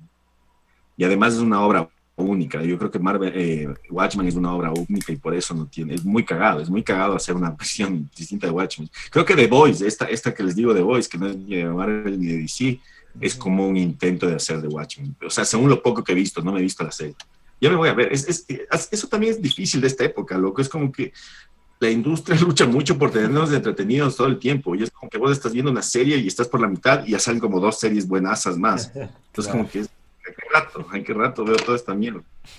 Oye, yo te hice una pregunta una vez que hiciste un podcast ahí en vivo en Django sobre, era, no me acuerdo cuántos años de Batman. No sé si te acuerdas. Sí, los 80 años de Batman fue el año Ay, pasado. Exacto. Batman Yo- nació en 1979. Exacto. Yo te hice una pregunta y te decía si Batman es el o la cara de DC o Superman. Ajá. Y, y me, me acuerdo la respuesta, pero quisiera que nos cuentes aquí para que todos los que están ahí en el chat se enteren. ¿Tú crees que Batman es la cara o es el best seller, por decir de alguna forma, de DC o sigue siendo Superman? No, yo creo que Batman ya lo es. O sea, son como dos caras de una misma moneda, al gusto. Si te gusta, si eres, si eres de las personas oscuras, góticas, de eso es Batman de ley, pero si eres quien quiere justicia al modo americano, Superman. Pero yo creo que ahorita ya Batman es infinitamente Ya, y ahora, superior a Superman. De Marvel, ¿es. Spider-Man? ¿Qué tal Sí, esa pregunta? de hecho Spider-Man es el personaje más rentable de todos los superhéroes. Per se. O sea, Marvel, pero DC, lo Sony- que sea, Tuvieron una disputa con Sony, ¿no? Marvel y Sony. Siguen teniéndola, sí, y, se- y seguirán teniéndola para siempre. Que es como que no querían que Spider-Man se involucre con los Avengers, querían que sea más independiente, pero no va a pasar eso a las finales, creo. Es que Sony y Fox se llevaron las franquicias más grandes de Marvel, pues loco. Y Claro. Es que en, los, en los 90 Marvel estaba en quiebra y ahí vendió todito. Vendió Spider-Man a, a Sony, vendió los X-Men también, Qué los Cuatro Fantásticos. O Y ahora no que ya no es tienen la plata para recuperar. Es un pastel, es un pastel del que tiene, es, tienen porciones, cada uno tiene porciones, no es que vendieron enteramente. Y Marvel ha estado en bancarrota por muchos años. De hecho, hasta ahora yo creo que Marvel está al borde de la bancarrota a pesar de todo el universo que tiene. ¿ya? Una cosa es Marvel Comics y otra cosa es Marvel, Marvel Studios. Claro. Oye, Los y una, o sea, esto es un Dile, poco dale, aparte, pero ¿qué opinas, loco? Mario, Super Mario cumplió el anterior lunes 35 años, loco. ¿Sí cachabas de eso? Sí creo que hiciste un especial de eso, ¿no? Claro, sí, pues un tío. programa de eso. Hicimos un programa de eso. Increíble. Una a bestia, pues. Claro, increíble, a mí me encanta. Yo soy de la generación de Super Mario del 64, del Nintendo 64. Pero claro, o sea, nos da alegría a todos, loco. Es increíble la, o sea, el universo que logró crear Shigeru Miyamoto. Y se relaciona igual con la cultura retropop, supongo, ¿no? Totalmente, totalmente. De hecho, es como la, es la portada del retropop de los videojuegos, pues lo que es hermoso también. La historia de Nintendo es, es extraña, es bacán, hay muchas cosas interesantes. De hecho, de hecho, me he dedicado los últimos años a conocer mucho más Nintendo. y tiene cosas full interesantes, así desde, desde ser la empresa, una empresa que empezó vendiendo barajas, loco, ¿cacha? Claro, sí, es una empresa antigua. Sí, full, tiene 100 años. Nintendo tiene 100 años. O sea, el, el, el, la consola de Nintendo tiene 35, pero la empresa tiene 100 años, porque los manes antes tenían cartas para juegos y cartas para los casinos. Y también como vendían, como, como trabajaban mucho con los casinos, los manes también eran medio mafiosines y Nintendo tiene esta fama de aplastar, pero aplastar, no, no es que ganarle, ni superar en números, ni tener una competencia de, de aplastar a su competencia. Literal, literal. O sea, detrás de todo ese, claro. detrás de ese maravilloso mundo que vos ves en Nintendo hay algunas oscuras historias. Loco.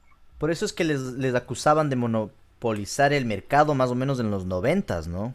Es que ellos eran el mercado en los noventas. La, la claro. única competencia decente era Sega y Sega no lo logró.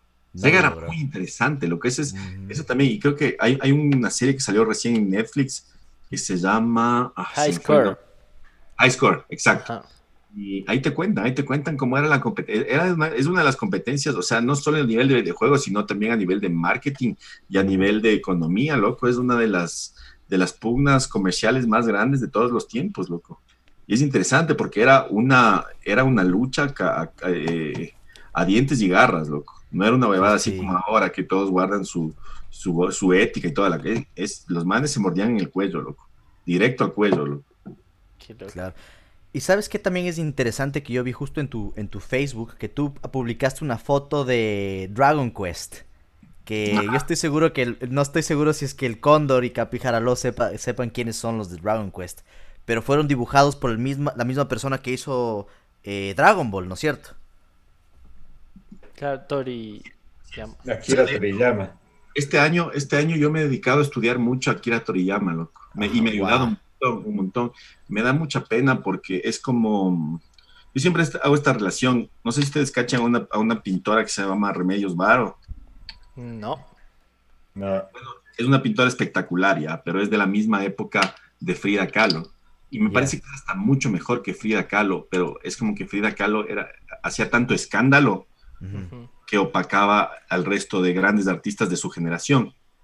Lo mismo me parece que pasa con la obra de Toriyama y Dragon Ball. O sea, Dragon Ball es hermoso, yo amo Dragon Ball, es genial. Pero los mundos de Toriyama, o sea, la obra de Toriyama, más allá de Dragon Ball, es increíble y muy poca gente la cacha. O sea, todo el mundo solo cacha Dragon Ball, porque Dragon Ball es enorme, obviamente, es el anime más grande de todos los tiempos. Pero Toriyama tiene, tiene creaciones hermosas como Chrono Trigger, como Dragon Chrono Ball. Trigger, qué loco, él hizo eso. Chrono Trigger es hermoso, loco, y me da claro. tanta pena que haya tan, tan poco material de Chrono Trigger. Uh -huh. También Doctor Slump, Doctor Slump, o sea, yo para, para diseño, al menos para, para diseño gráfico y para diseño de personajes, sí me gusta ver mucho la obra de Toriyama porque es, es, es, un mundo gigante. Yo creo que es un mundo casi tan lindo como el de Hideo Miyazaki de los estudios Ghibli. Interesante. Y me da pena, me da pena que la gente no conozca, me da pena que todo sea Dragon Ball. A pesar de que Dragon Ball es hermoso y amo como cualquier otro geek, ama Dragon Ball, pero sin embargo me parece injusto que no conozcan el resto de series. Claro, es que ese es el problema. Ese es el problema que, por ejemplo, si ahora eh, a, alguien ve esto de Chrono Trigger o los dibujos o por ejemplo lo que lo que posteaste de Dragon Quest, lo primero que asocia la gente es a Dragon Ball, porque es el dibujito, o sea, es del estilo ah, Dragon Ball. Pero es que realidad... eso es lo que Toriyama, que no es que no es que diferencia su estilo del resto de obras para que todos convivan en el mismo universo, es todo Exacto. un universo que el man crea, o sea, yo creo que al menos en, en dibujos animados Arale y Goku están en el mismo universo, no sé si Chrono Trigger, me encantaría, así como que Dragon Quest, así, sí, todo un universo con todos esos personajes, me parece algo increíble. Dragon Quest también es algo súper lindo. Y ahí, sí, hay, sí. o sea, todo, todo, todo. El, los diseños de Toriyama son espectaculares. Deberían revisar, sobre todo la gente que se dedica a la ilustración o al diseño, creo que no debería desestimar la gráfica de Toriyama. Loco, y la música de Dragon Quest. Y Dragon Quest fue el RPG más bro. exitoso. Es increíble. ¿Sí o no que fue Dragon Quest uno de los RPGs que impulsaron ese género en Japón? Sí, así es, así es. Los manes fueron de los primeros y es súper importante porque los manes -huh. empiezan desde el Nintendo. Pero ponte la música de Chrono Trigger, la compuso el compositor de Chucha, tres veces dije compositor, weón, bien, esa el, el, compositor de Chrono Trigger, el compositor de Final Fantasy. O sea, es increíble se conoce como la obra hecha por el Dream Team. Entiendo que en el caso de Chrono Trigger, el de Final Fantasy había ido a terminar la, la, el diseño musical, porque el original eh, era un, más bien un diseñador de sonido, un ingeniero de sonido que recién estaba empezando y tal está la leyenda de que el man casi se muere porque le pusieron a, hacer todos los temas solito y luego eh, eh, se le borró el disco duro donde tenía guardado una buena parte y claro, cuando ya estaba pasando por las últimas chances, por las últimas etapas, vio que no iba, de, por la salud mental no iba a poder completarlo y ahí le llaman al de, al de Final Fantasy. Una historia así más o menos que venía en el tema de, del diseño de música de Chrono Trigger. O sea, los japoneses en, cualquier trabajo son como que súper exhaustivos, loco. De mm. hecho, estaba, esto que les cuento que estaba eh, investigando la vida de Toriyama, Toriyama fue el personaje más famoso de los noventas en Japón. Y, o sea, vos te imaginas la fama de Dragon Ball, el dinero de Dragon Ball, la fortuna y todo. Y el man era súper infeliz, loco. O sea, el man tiene como estos, estos pies de página que salen en todos los mangas o en los cómics en los que vos hablas con los creadores. Siempre están al final. En todos, en todos los, cómics o manga, siempre hay como una cajita editorial al final donde hablas directamente. Y todas las editoriales, o la gran mayoría de, de, de editoriales de Toriyama es como que estoy harto de trabajar, necesito vacaciones, quiero estar con mi familia, ya no aguanto esta huevada, ojalá se acabe pronto. Y es así, loco, porque los manes, o sea, son obras magistrales, pero también los manes camellan como, como mulas, weón. Sí, sí. Claro. Oye, Cucho, en el chat están pidiendo que le saludes a Gonzalo Román Osorio. Hola, Gonzalo Román. De Santiago Herrera. Santiago Herrera es mi bro del, del barrio, de toda la vida. Un fuerte abrazo también. Qué bueno. Oye, y como para pasar un poquito también a la parte de, de Cucho con Q, del stand-up, de la comedia, danos así como para alguien que no esté muy metido dentro de la cultura retropop, ¿qué le recomendaría? O sea, ¿qué serie, qué película, qué juguete, qué juego le recomendarías tú así a alguien que quiere meterse en esa nostalgia retropop? Ajá, eh, verás, ahorita las series son siempre las mismas, locos, es como el imaginario que, se, construyó esto, Star Wars, Star Trek, Man, los Thundercats, los halcones galácticos, las tortugas ninja, Mario Bros, Donkey Kong, o sea, es todo, pero algo que, que, me ha gustado últimamente y es que este fenómeno que les contaba, que la gente que vivió esto de niños, ahora son adultos, son profesionales y han volcado a mostrar su amor por la nostalgia. Entonces me, me ha gustado que han salido un montón de series documentales sobre estas cosas. Entonces yo le recomendaría todas esas que son súper lindas, como esta, como, como la que tú dijiste, ¿cómo se llamaba? Eh, High Score. Me confundo con me confundo con un anime que se llama High, High Score Girl. Ese también, ese recomiendo full, ya, es, ese le recomiendo así de la galera. Está en Netflix. Se llama ah, High Score Girl. Es un anime es, es, es, como, sí es medio cursi a veces, así como cursi, cursi al estilo anime, pero la trama es de dos chamos que quieren ser los mejores del mundo en Street Fighter. Genial. Te van contando esto, te van, te van contando la historia de los videojuegos, pero en Japón, loco. Bien. O sea, aquí vivimos, aquí vivimos una huevada totalmente distinta. Vivir la historia de los videojuegos en Japón es otra huevada, o sea, es, es otro nivel, porque, por ejemplo, hay capítulos en los que los protagonistas están como ahí, están jugando y dicen, eh, mañana Nintendo prometió que va a lanzar, no, mañana es el lanzamiento de la nueva consola de Nintendo. Dicen que tiene 16 bits y por eso la han decidido llamar el Super Nintendo. Vamos a ver qué tal es. ¿Cachas? O sea, como esta perspectiva. Y eso no, vivimos nunca, torneos y esas cosas, eso jamás vivimos nosotros. Lo que aquí es como que llegaba a lo más popular y fin. En cambio ahí te muestran, te muestran como, te muestran como secretos de los juegos antiguos, es del putísimo. o sea, tiene, tiene, lo que sí les puede cagar un chance de esta trama, si, si, son muy desalmados o muy, muy contemporáneos, hay esta trama media cursi entre los dos personajes que se van enamorando con el tiempo. Pero de ahí la otra cosa es como que te muestran, te muestran la primera vez que jugaron Mortal Kombat, te muestran el impacto de Mortal Kombat en, Japón, sí. Te van mostrando todo ese tipo de cosas. Y Oye, pero ¿es serie o es anime? Es un anime, es un anime. Oye, ah, ¿sabías que... High Score con High Score Girl. Mortal Kombat, el último Mortal Kombat estuvo censurado en Japón, ¿no?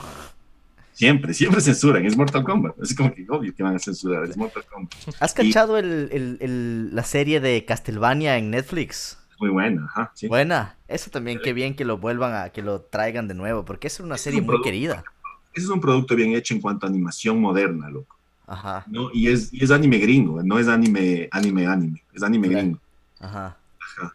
Entonces, sí, pero de ahí les recomiendo estas series documentales que están buenísimas, tipo High Score, tipo The Toys That Made Us, tipo Comic Book Man, también es una serie muy buena. Comic Book Man les recomiendo full, es muy bien hecha. Lo, con, si ustedes le conocen, Kevin Smith es como un geek súper grande. El man hizo unas películas que se llaman, Clerk- se llaman Clerks. Son cae de Mm. risa, pero aparte el man es como una autoridad en el mundo de los cómics. Entonces es una especie del precio de la historia, pero solo de cómics. En serio, qué locura. Genial. Muy Increíble.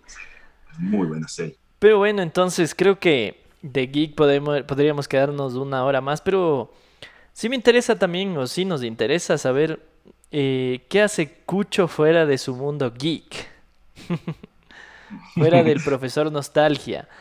¿De Eso dónde sale el Cucho con Bueno. Q? Wow, eso es así como que un cambio completamente de track. Sí, así. cambio- Cambio de frente. cae, así como que en verdad. eh, bueno, fue el Cucho con Q. Porque si quieres podemos seguir hablando de, de cómics, No, no no. tengo problema. Sí quiero seguir hablando de. O sea, ya empezar a hablar de, de Cucho con Q, pero sí es como dos, son, son dos frecuencias totalmente distintas. así Exacto, pero eso también quisiera saber, ¿cómo? O sea, es como... O sea, dos aristas totalmente distintas. Bueno, o sea, la comedia es algo que ha estado conmigo siempre, loco. De en verdad, yo desde, desde chamo, en mi familia siempre han sido, siempre han sido muy, muy chistosos, loco. Mi papá era muy chistoso y mi tío también.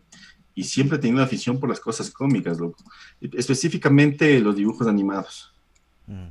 Entonces, sí, eso, eso también como que me enseñó mucho, me enseñó mucho, loco, me enseñó mucho en cuestiones cómicas, siempre me gustaron los dibujos animados cómicos y también la comedia siempre, en, en Hola Buena es como que algo que podría decir que sí he tenido eh, intrínseco, me cachas, natural, Mm, porque desde que soy chamo la comedia me servía para, o para hacer amigos, o para romper el hielo, o para, puta, no sé, para salirme de problemas, para ahorrarme problemas, o sea, es como que si es que yo se les hacía reír y toda la cosa, la gente no se metía conmigo y eso era, eso era bacán. Entonces después, esto estuvo siempre conmigo, o sea, siempre, siempre en el colegio, en la universidad, yo era el payaso de la clase, era full vago también, entonces me tocaba de alguna manera compensar eso, sí, para que no sea todo horrible. Entonces, claro, loco, sí, sí, sí, y después ya con el tiempo ya me di cuenta que puedo hacer algo con la comedia, que no solo es, o sea, empecé, empecé escribiendo chistes en, en Facebook, en Facebook y en Twitter, bajo un seudónimo que se llamaba Experto en Ballenas. Ahí es cuando realmente empecé a escribir comedia.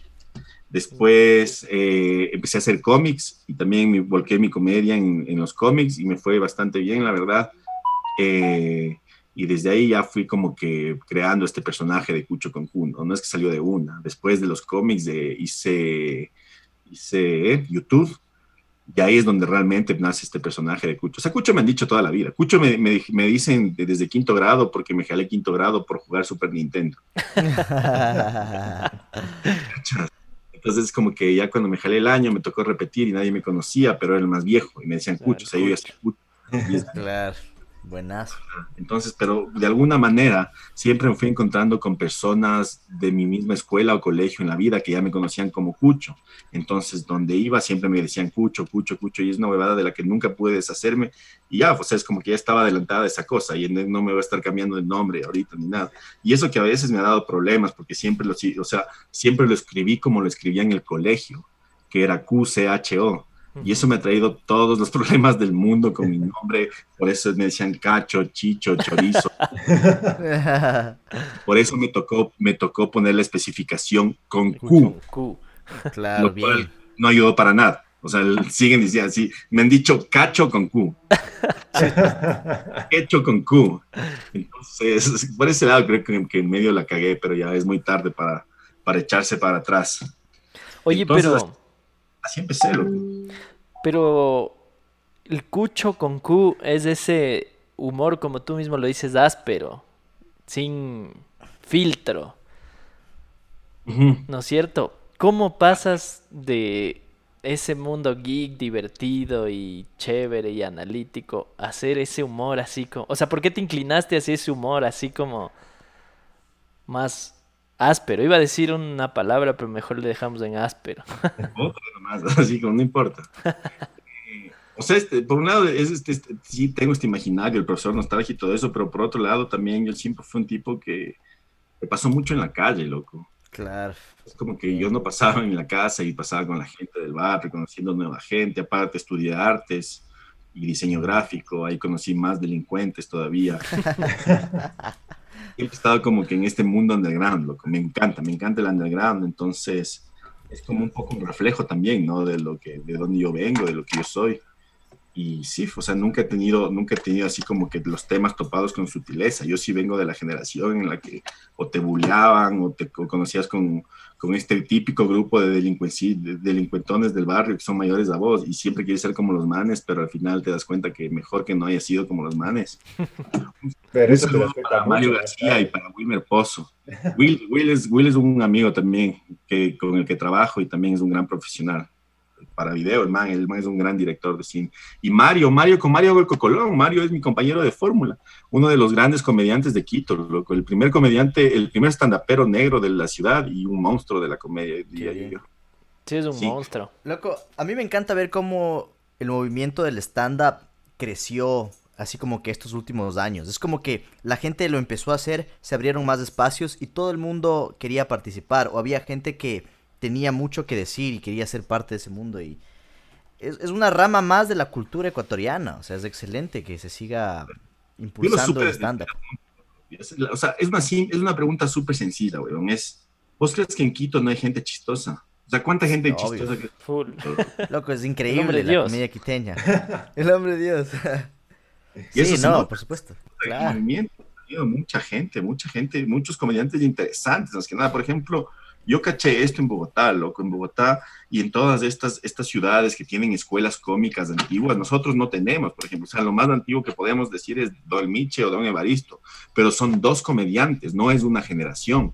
Entonces, por ejemplo, estas ciudades que han tenido estos comediantes que han venido haciendo desde hace años, como Colombia, como Perú, tienen estilos muy marcados. Por ejemplo, yo cuando me fui a Colombia, caché que el estilo de la comedia colombiana es muy Andrés López, es muy la comedia de letras. O sea, Claro. vos vas a evento y todo y ves como 10 Andrés López, ¿ya? Sí. En cambio, como no hemos tenido eso, como no hemos tenido como esa, salvo el, el Michelena, que no hay dos como el Michelena y menos como Don Evaristo, es como que hay un montón de estilos diferentes de comedia. Y eso es muy interesante. Sí, sí, es como que se está creando algo nuevo, ¿no? Que tal vez las nuevas generaciones van a poder eh, usar como fundación, ¿no? Ajá, y es interesante y también es un, puta, es, es un honor poder ser de las primeras generaciones que Sí, usaron esto, loco. Esto sí es, es, es algo que mantendrá aquí hasta, hasta que pueda, loco. excelente. Hasta que excelente. pueda. Loco, ve, Cucho, yo sé que esto es un poco un tema que ya se pasó un poco en los videojuegos, pero hay algo que a mí me gustaría saber. No sé si es que tú alguna vez jugaste este juego que se llama Earthbound. Dile que no Estoy para que jugando. ahí muera. ¿Lo estás, lo estás, lo estás jugando? Dile que ya no, tratamos Cucho. ese tema mientras Ya- no estaba. No, no, no, ¿ya tocaron el de Earthbound o no? Sí, ya llegaste tarde. O sea, ya hablaste, ya, ya hablaron de Earthbound. Sí. No que- digas. Hicimos un gameplay también. Sí, Ya, ya. gameplay aquí. Loco, ¿cómo van a poder hacer gameplay, weón? Ese, ese es increíble, loco. Ese juego no tiene filtros, weón. Pero ya conversaron, qué bueno. cuando vos me dijiste, cuando me dijiste, eh, volviendo a lo que estábamos hablando y regresando a los videojuegos, yo me quedé con verga otra vez, no. Pero después Le cambian el chip al cucho. Pero, pero, pero déjale que termine, weón. Dijiste Airbound y fue como que hablemos, hablemos dos horas más de Hablemos de... Loco, es que Earthbound es un caso, bro. Yo lo jugué el año pasado y, y dije, qué bestia de juego, loco. qué lindo juego, loco. O sea, la, la temática, lo que sucede... No, esos juegos ya no salen hoy por hoy. Bueno, o sea, lo bueno de, de volver a jugar estas huevadas, o por ejemplo, Airbound. Airbound es un juego que yo de chamo jamás lo habría jugado. De hecho, yo nunca jugué RPGs de chamo porque no sabía inglés, loco. Todos los. RPGs estaban en, en japonés. Entonces, Claro. como que recién ahora estoy volviendo a jugar. Pero loco, cuando vi Airbound, o sea, primero caché, caché que ah, para llegar a Airbound eh, llegué a entender por mucho, por YouTube y por algunos artículos. Pero de ahí cuando jugué, loco, es como qué cosa tan, eh, cosa tan bien hecha. Y ahorita, por ejemplo, ya yo veo más las cosas como desde la parte técnica, como desde el guion, y, y está súper bien hecho, loco. Airbound es como un tributo a la niñez, a, la inocencia. Sí, a la inocencia. y tiene temáticas medias fuertes. O sea, hay una, hay una escena donde es como que una, una mujer que aparenta ser una, una trabajadora eh, sexual, como que te invita a un apartamento, así, tú eres un niño inocente y le sigues y ahí como que te, como que te secuestran un grupo de delincuentes, y obviamente los delincuentes tienen así cara de pizza, o sea, son como de dibujos, pero el contexto es un poco pesado. ¿Sí cachas de lo que te estoy hablando? y es lo que te iba a decir, por ejemplo, eh, otra, otra de las cosas que te muestra que lo que, que, es una, que es como un tributo a la inocencia de la niñez, es por eso mismo, porque tratan temas de adultos. No sé si vos ya pasaste esa parte, pero hay una parte en la que el man tiene que hacer algo con una banda que toque en un casino. Que el man tiene sí.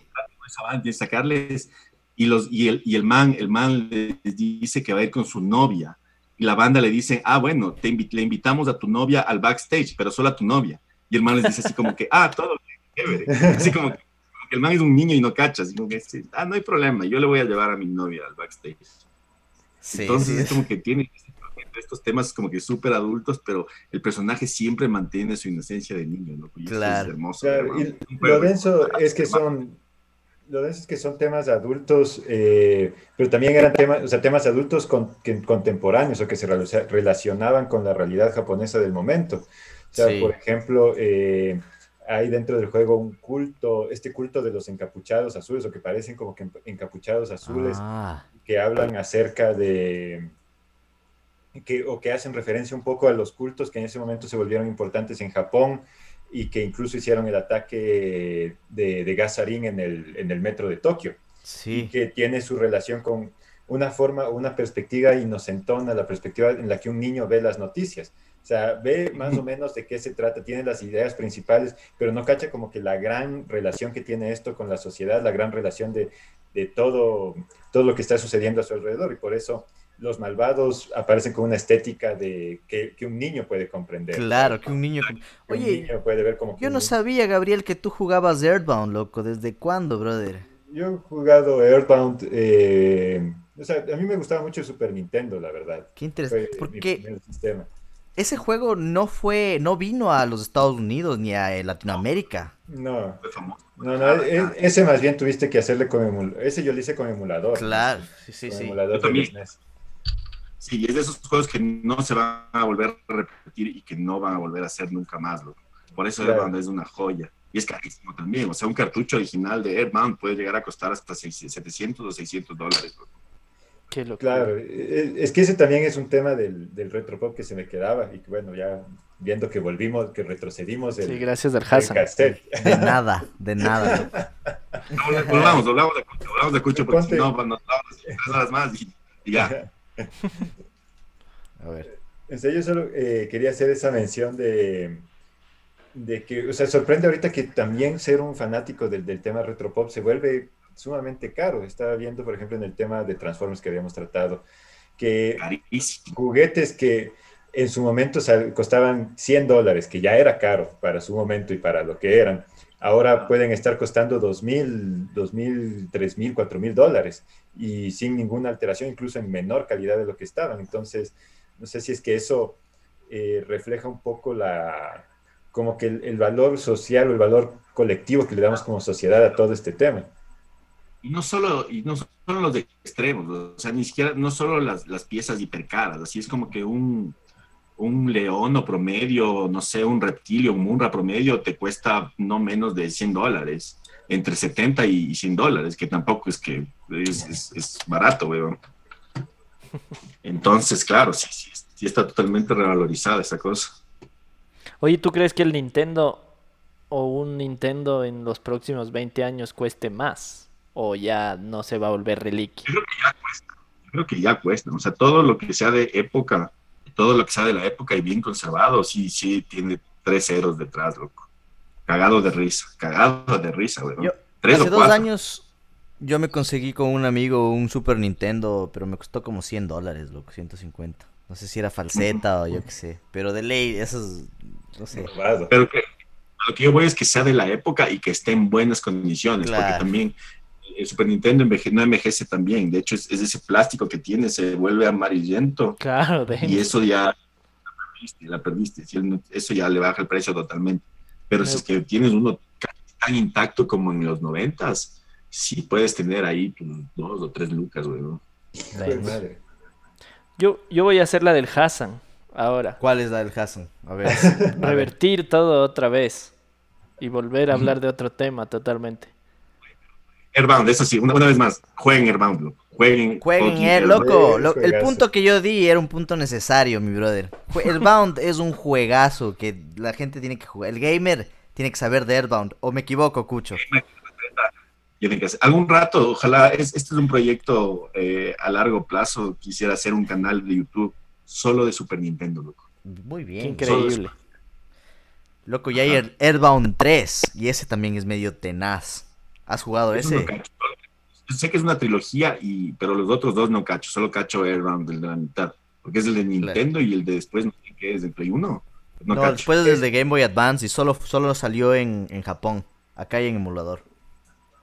Eso, eso también, ca- chucha madre. No, no, no, no, ya. A ver, vamos con. Otra vez, loco, hay un de Esta huevada, ya, y con esto cierro. Con esto les juro, o, o me desconecto. Si es que me desconecto. O sea, hace pocos años yo caché que existía esta cosa de que hay juegos que habían en Japón que nunca llegaron a Occidente. Y es todo un mundo de cosas increíbles, loco. Sí. O sea, juegos que son totalmente distintos a nuestra... Como, tan, tan distintos como somos de los japoneses, ¿me cachas? Entonces es como que hay, hay este, todo este mundo de juegos que jamás salieron de Japón y es hermoso. Eso, eso si tienen chance también exploren, es un gran consejo. Y fin, Mm. ya dejé punto final con eso. Y ahora sí.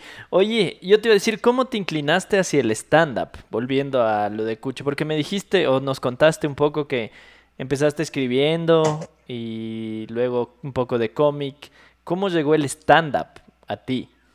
¿O cómo Yo llegaste tú al stand-up? Siempre quise hacer stand-up y creo que mucha gente empieza a hacer stand-up con esta premisa, que es ver a algo comediante malo y decir, yo puedo ser más chistoso que ese man. Claro que después te das cuenta y te das cuenta, te caes y te das cuenta que no es así, que hay que sacarse la puta, pero yo empecé así, pues loco, yo veía, en ese tiempo me acuerdo que yo vivía en Miami, pero no vivía en Miami como suena vivir en Miami, así como puta. Como Dalito. Bucaram.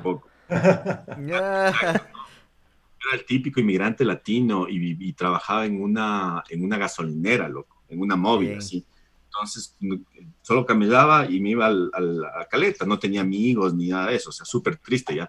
Pero lo único que, que hacía en ese tiempo, como no me llevaba con gente, no conocía mucha gente, me pasaba viendo solo stand-up, full Central, pero Comedy Central gringo. No es como que ahora que hay Comedy Central para todos lados, Comedy Central. Entonces me pasaba viendo, me pasaba viendo todo el tiempo Comedy Central y habían algunos comediantes, o sea, ahí descubrí algunos comediantes que amo hasta ahora y que me, que me impulsaron a hacer stand-up, pero también veía unos que decía, loco, yo puedo ser más chistoso que este man. Y de ahí yo regresé y traté de hacer stand-up, pero no, no existía, loco, no había tal cosa como el Birman que ibas y te parabas y ya, sino en ese tiempo no había nada. Entonces me tocó esperar como, mm, yo me lancé en el 2014, ¿cacha? O sea, yo esta idea la tuve desde el 2007. Me tocó denso. esperar como que hasta el 2014 primero hasta votarme y después hasta descubrir que hay otros comediantes y que hay gente que hace stand-up en Quito, loco.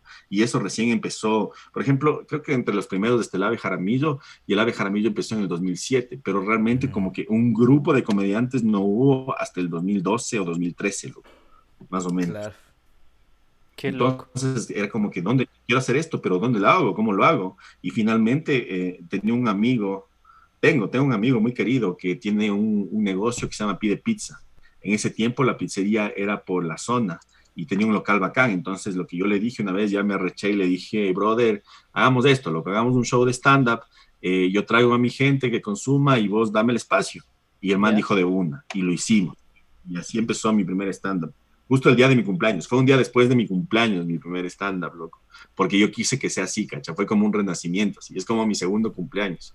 Entonces, claro, loco. Yo empecé a hacer así. Me boté el día de Oye. mi cumpleaños, les junté a todos mis amigos y mandé mi primer stand-up. Y por ejemplo, para alguien que quiere incursionar en el stand-up, ¿qué le recomendarías? O sea, ¿cómo repasas? ¿Qué deberías hacer? Que no lo haga. Eso es Que no que lo yo haga. No lo haga. ¿Y Esa por es qué? recomendación. Es duro, es una huevada difícil, loco, en todo sentido. Y más que nada, ahorita estamos construyendo una escena, ¿cacha? Entonces, es como empezar algo de cero, loco. Es como literalmente cuando no hay algo y lo creas de cero, así. Imagínate, no sé, cuando Claro. no existían las casas, hasta que un man se le ocurrió que podían vivir debajo de una casa y todo lo que llevó hasta que existen las inmobiliarias, ¿ya? Claro. Es como empezar literalmente algo de, de cero, weón. Y es duro, es duro, es duro. Y a veces tampoco es que te pagan muy bien, no, no es que Sí, hay mucha plata en esto, todavía no es como que considerado un... las- o sea, en general, loco, porque yo también soy diseñador, ilustrador y eh, los- las artes en general en Ecuador son muy duras, loco. Pero la huevada es el amor que vos les tienes, pues, loco. Y tampoco es que me veo viendo otra, viendo- haciendo otra cosa. Entonces, ¿Y Sí, has sí, tenido o sea, si experiencias? Así, por ejemplo, que hablas, te mandas un chiste y no se ríen o algo así, ¿o no? Eso es parte de ello. Creo que eso más bien es lo que más debería ser un comediante, porque Ajá. tienes que criar, como, tienes que desarrollar como, tienes que, que, que curtírtelo. Lo que nosotros llamamos, los comediantes llamamos como hay que hacer callo, loco. ¿Me cachas? O sea, como que ya Claro. valer tanta verga hasta que llega un punto en el que no te importa y ya puedes decir libremente las cosas, porque en fin, en el stand-up, a diferencia de la actuación o de otra cosa, el, el stand-up es como lo que vale es que seas tú mismo, ¿me cachas? En la actuación vos sí, tienes que interpretar a otra gente, tienes que hacer creer que eres otra gente. En cambio, en el stand-up tienes que ser tú mismo.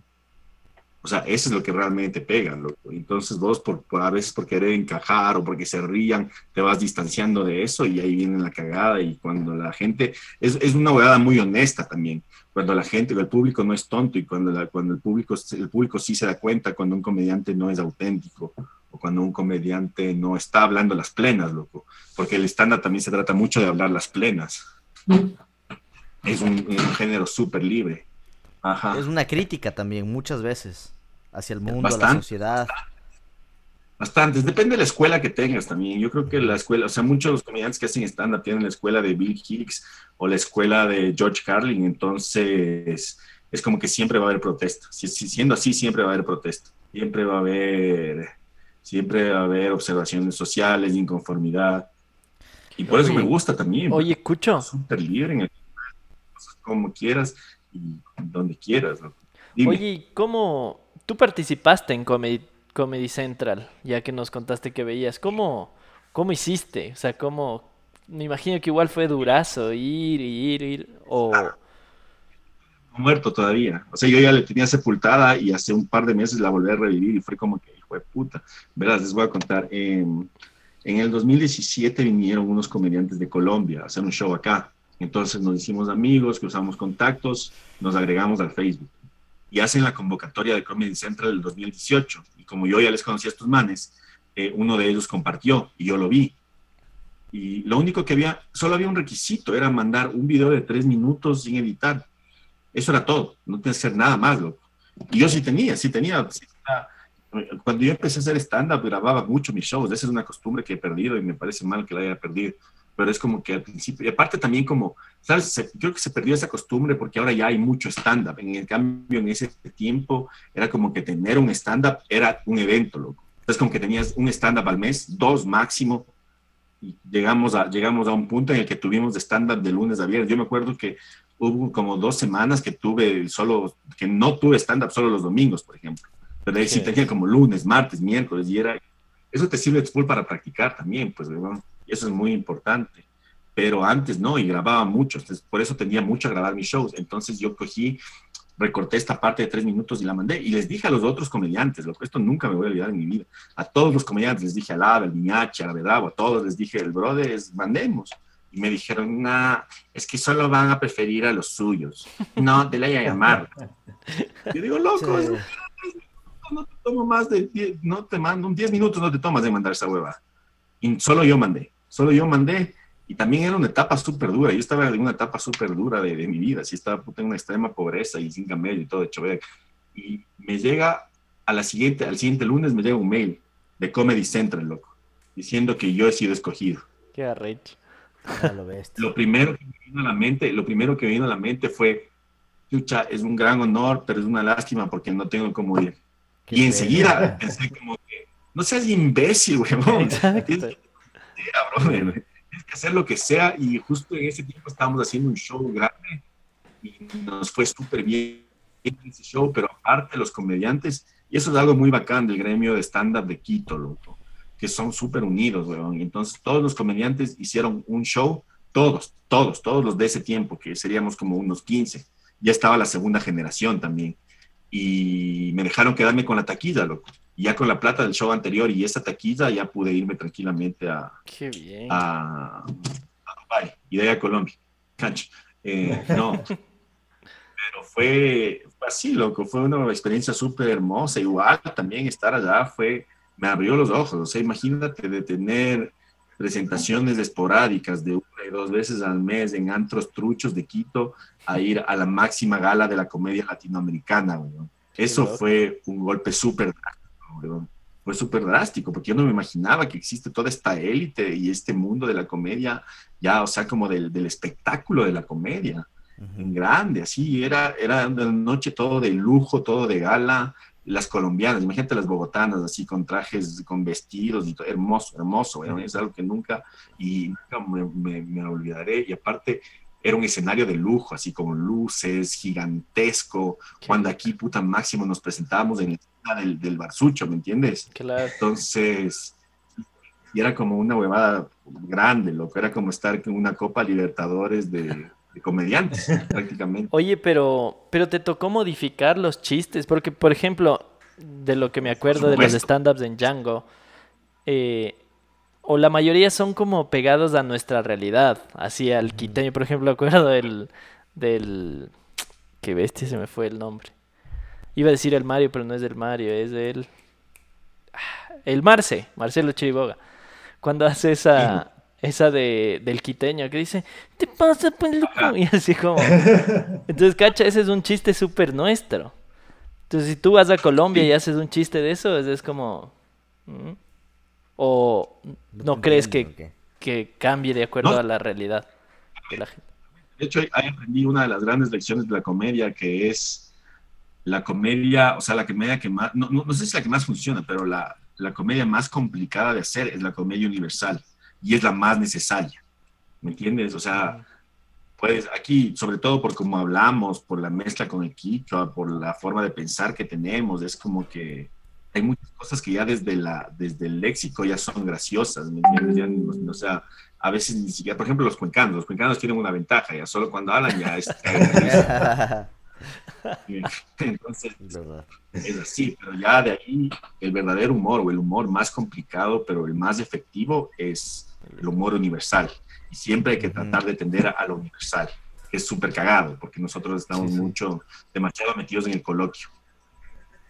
Claro. A mí, por ejemplo, me parece interesante que, no sé muchos que piensen de esto, pero yo creo que eh, Enchufe TV, con el, con el léxico que ellos usan, han logrado llegar a más naciones latinoamericanas eh, usando el lenguaje ecuatoriano.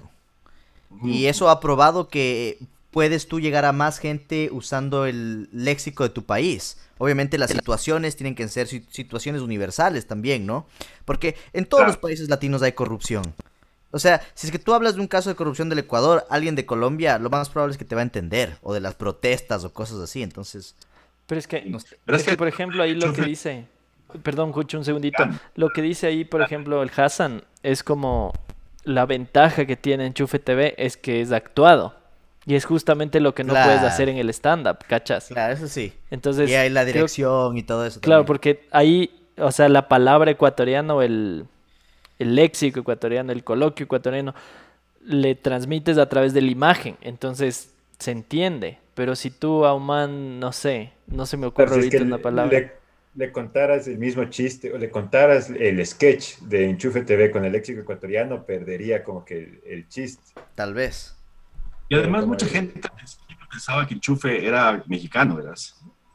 Sí. Entonces, sí, como que sí tenemos ese, ese medio parecido, el- al menos la sierra ecuatoriana tiene algún parentesco con, con el acento de los mexicanos. Pero igual, es lo que dicen ellos, o sea, como que Enchufe tiene el respaldo de- del, del video, del video y todo, más bien. En cambio, lo, en cambio el stand-up es muy oral. Vos Claro. vas a, eh, a de las palabras, vas haciendo ese imaginario. No, no lo tienes graficado ya, sino que tienes que graficarlo con el léxico. El, el hombre Dios tiene un acto de, El cóndor. de stand-up, el del cóndor.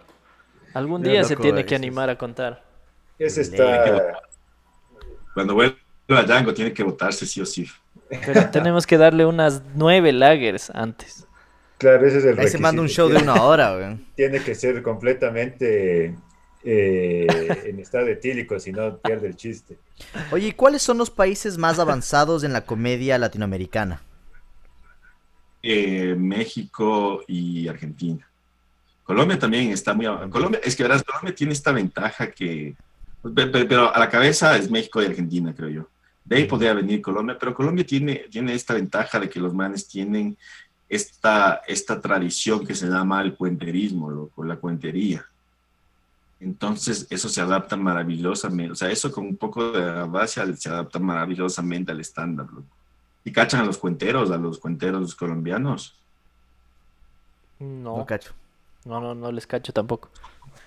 O sea, por ejemplo, a mí no me gusta el vallenato, pero tiene que ver mucho con el vallenato, que es como esta oralidad de los pueblos, loco. Esta, Este hecho de Mm, contar historias, de que las tradiciones se, se transmiten a través del, del verbo. Entonces, por Claro. ejemplo, yo tengo mucho tiempo. ¿no? Entonces, el cuentero es un man que llega y te empieza a contar una historia. Y en esa historia no necesariamente tiene que ser cómica, de hecho tiene todo, o sea, tiene drama y todo. Entonces, como que el mismo cuentero, un buen cuentero, te va a hacer reír, te va a hacer llorar, te va, te va a interesar en su historia, te va a hacer cachar algunas cosas que no cachabas. Y ese es un arte, es muy bonito también. y Es un arte que nace de los pueblos, para, porque si vos dices es una huevada oral y es una huevada de la palabra, vas a creer que es una huevada universitaria o de literaria, pero es algo que nace en los pueblos. Netamente Sí, en los pueblos es como que todas las costumbres se transmitían mediante la palabra. Y eso es algo Loco. muy propio de un país. Interesante. La comedia manaba, bro, de los um, amorfinos. Claro, es algo así. Es, es, El es- ¿no? es un finos en todo el país durante muchos años. Pero el Hassan habla del compadre Garañón. No, no, no, ese man, loco. ¿Qué te- ¿Quién es ese man, loco? Eso, No. eso está en la, en la retropop o no está en la retropop eso. No, Obvio, pues, Retropop. de la penitenciaría. Retropopó, pero. Oye, Cucho, ¿y cuáles son, cuáles son los planes? Nos contaste ahorita que la pandemia te, te cagó un poco el de hacer esa... Ah, aguante, aguante. Pero déjame acabar de contar lo Dale, de dale. Comedy Eso es cierto, cierto. un nuevo episodio que salió hace poco y, y era como que ya yo, yo pensé que era sepultado. Yo hice mi show allá y todo, me fue bien, loco, me fue bien, pero no me llamaron a grabar, ¿no? Es como que no entré, era como que de todos los, éramos unos 50 comediantes, de los 50 comediantes, 8 entraban a grabar. Y es como que entraron ya los más conocidos o gente que ya había grabado en el 2017.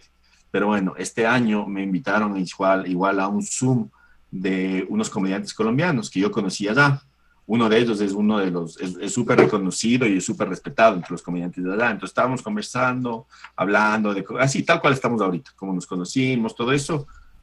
Este man que te digo que es de los más conocidos, de los más serios de, de Colombia, me dice que yo, o sea, que él, él estuvo y estuvo con gente cerca a la producción y me dice que yo sí había calificado para grabar, pero que la producción no tenía billete para traerme desde el Ecuador.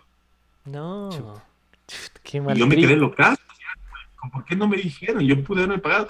Hasta cierto punto que tal vez suene como una excusa, pero quien me lo dijo, o sea, yo tengo mucha credibilidad en quien me lo dijo, porque es un, es, un comediante que, que tiene credibilidad, loco, y es un comediante de, de los grandes de Colombia, entonces no creo que me haya dicho solo por quedar bien, weón. Claro, no. Entonces yo me quedé, ¡qué verga! No, ¿por qué no me.? O sea, solo me debieron haber dicho yo pagaba el pasaje como sea, me iba a grabar, loco. Me quedé así como que, qué huevada. Pero fue como, como un final lindo para esa historia. De una, de una forma u otra, es, fue el final que necesitaba esa historia, loco, porque Oye, la sentía pero- un chance. Agridulce. Ajá. Claro. Pero y le ves, le ves Es que- por ahí algo, una vía, una luz al final del túnel o no crees? O sea, como de tener chance de volver o algo así. No sé, loco. O sea, yo creo que yo quiero, yo quiero, yo quiero, porque es algo, uno de los sueños que yo he tenido desde que empecé a hacer esto es aparecer en Comedy Central, sí o sí. O sea, desde Ujú. el día uno, desde el día uno, porque yo empecé la comedia viendo Comedy Central, ¿me cachas? Claro. Empecé todo este, este proyecto de querer ser comediante viendo netamente Comedy Central todo el tiempo que no estaba vendiendo a la gasolinera, weón.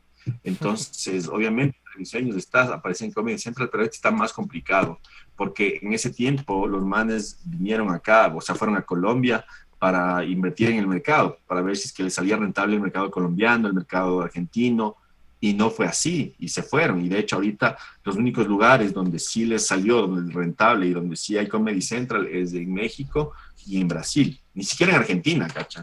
Ni siquiera en Argentina le salió. Wow.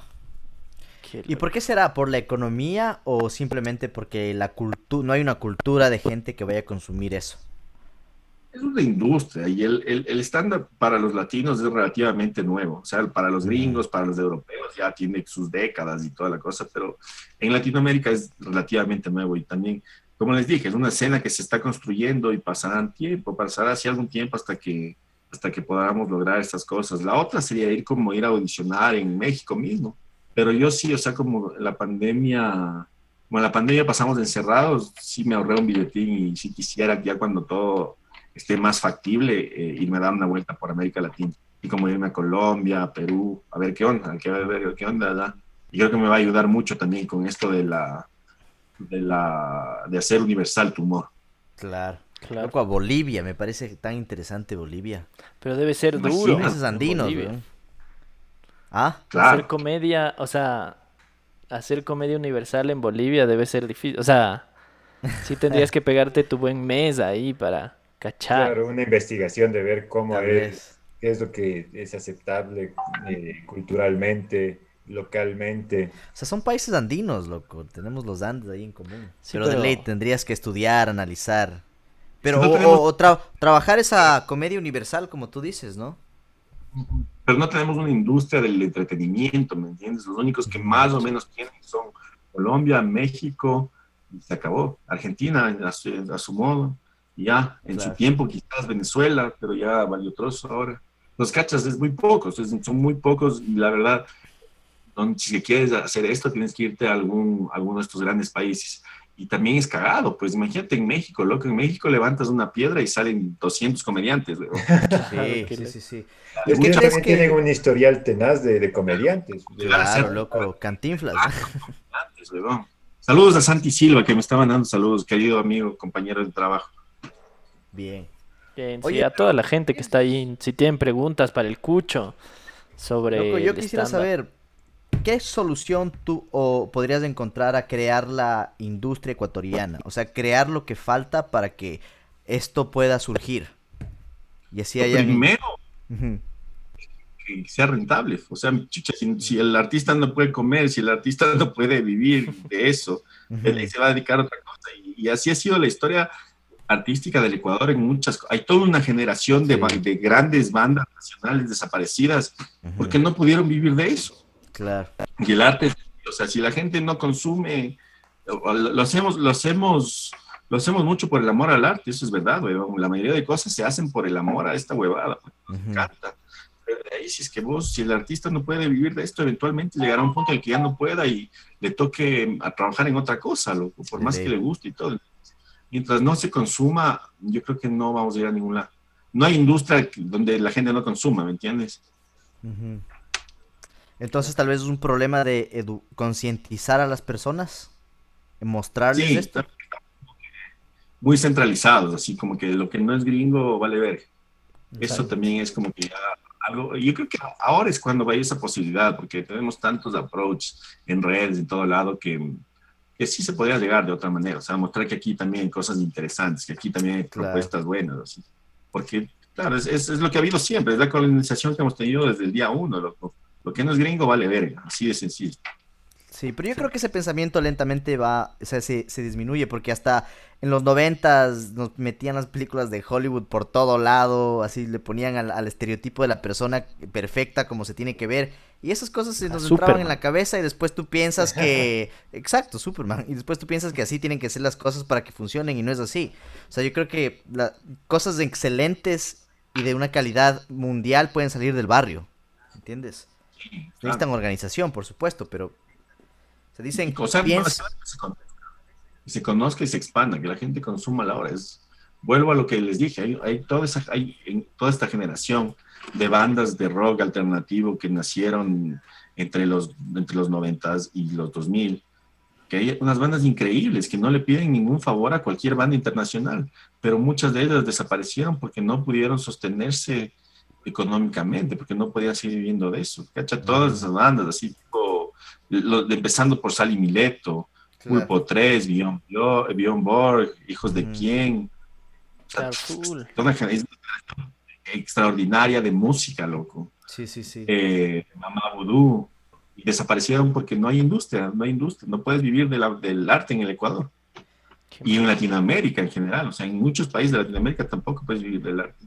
¿Tú no crees que la tecnología te ayude, por ejemplo, a conectarte con otros y, de esa forma armar una asociación de comediantes con gente de Colombia, México, Perú, por así decirlo, que sea solo online? O sea, ¿no crees que esto nos da más posibilidades?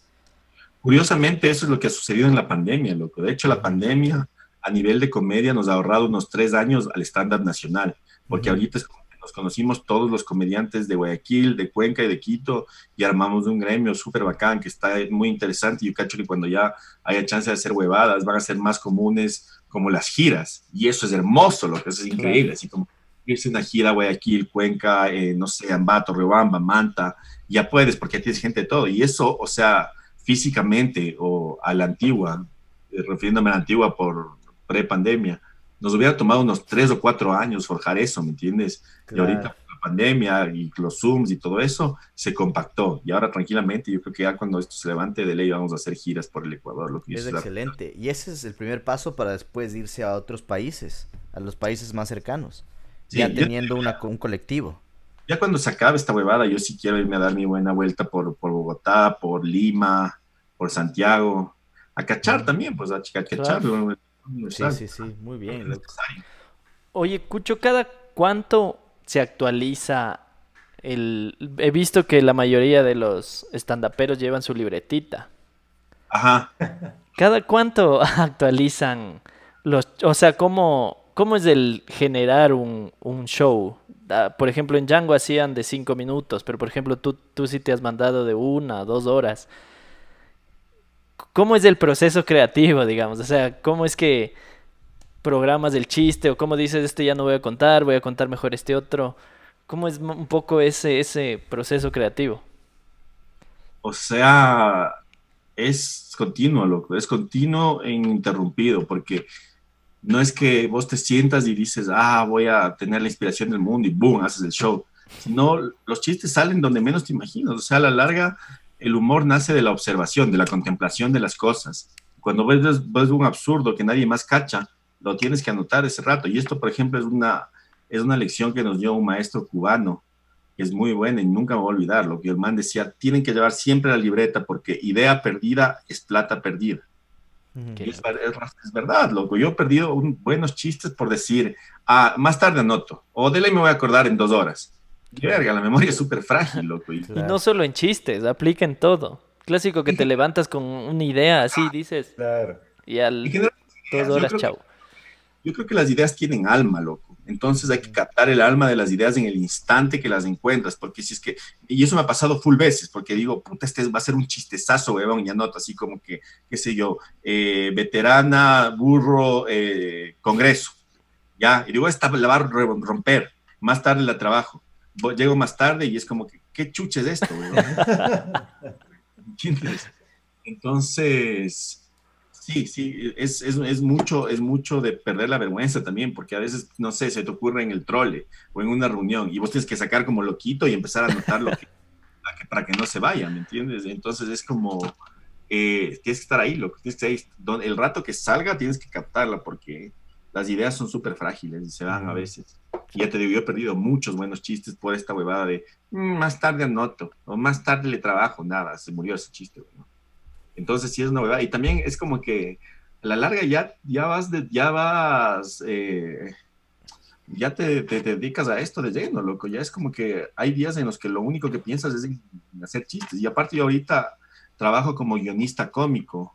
Entonces es como que todo el tiempo estoy pensando dónde puede haber un, quebranto cómico en la realidad, loco, dónde hay una grieta cómica donde pueda hacer alguna huevada. Y es como que ya mi vida se ha vuelto eso. Por un lado es raro, pero por otro lado es hermoso. Estar así como todo el tiempo, ver dónde puede, dónde, dónde está el chiste, dónde puede haber un chiste, qué puede ser cómico. A mí me gusta mucho la ola de comedia que ha surgido en los últimos años. Eh, o sea, no sé qué opinas tú del David Reynoso, por ejemplo. O sea, yo creo que la comedia que ustedes están haciendo es mucho más crítica, analítica y chistosa que lo, que estaba haciendo la gente hace... El elefante... 20 años atrás. El elefante del cuarto, loco, que surgió. O sea, me parece, me parece increíble, no, no increíble, pero me llama la atención, me, parece, me llama full la atención que David Reynoso haya ganado un nuevo protagonismo, pero por todo lo malo. ¿Me cachas? David Reynoso en un punto fue el, comediante más importante del Ecuador y ahora ganó otra vez popularidad, pero por la polémica. Eh, o sea, personalmente a mí hoy en día no me gusta, porque ya, ya sé, o sea, es, he visto 20 años a David Reynoso y no cambió y no, yo sé que no va a cambiar. O sea, si ya le vi en los 90 y le veo mañana, no, no habrá cambiado mucho, la verdad. Va a ser lo mismo y lo mismo. Pero si algo que yo, algo que yo sí creo, y no sé si sea una opinión muy popular, es que el man sí es parte de la historia de la comedia ecuatoriana. O sea, si hay un año después de David Reynoso y en vivo ni en directo, loco. Es que bien o mal fue un fenómeno a nivel nacional. Cultural. todos los canales querían obtener ese programa. Sí, sí, Y hasta ahora, creo que las primeras temporadas de Ni en directo, a pesar de que sí, sí es racista, es, racista, tiene su huevada, o sea, sí, sí, sí tiene cosas, sí son embalados, loco, sí es hasta cierto punto es buena comedia. El, pecado, el pecado de, el pecado de Reynoso, no sé si es el pecado, pero la falencia es que el man es un gran actor, es un puta, es un súper actor, loco, pero no tiene guiones. O sea, a David Reynoso con un buen actor, con un buen guion, puta, hubiera sido, no sé, el próximo Michelena, o algo, no sé quién, quién sea una representación elegante del, del humor ecuatoriano, loco. Pero si el man, el man con buenos guiones habría llegado a ser un monstruo latinoamericano de la comedia, sin duda alguna, porque el man es, o sea, como actor cómico, como eh, histriónicamente, en manejo de teatro, de escenario, el man es increíble, el man es muy bueno, lo que aparte imita voces, hace máscaras, es... claro, es lo, lo, único que el man no tiene es el fucking guion. Sí. Sí, sí. Ya, pues, y, usa ya los mismos, usa los, usa los mismos sonidos de hace 20 años, así, pata, o sea, como que están bien, pero es como que la misma comedia, como tú decías. Ya es un desastre, lo que ahorita es como que... Es un desastre. Vas a ver lo mismo que viste hace 20 años. Y aún así los manes revientan. Y recién hubo una polémica, ¿no? De la Michi, de la Michu, ni sé qué. Vos, vos sabes de lo que estoy hablando, ¿no?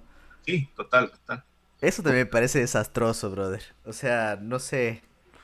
Yo al que le tengo una pregunta es... Yo no soy muy amigo.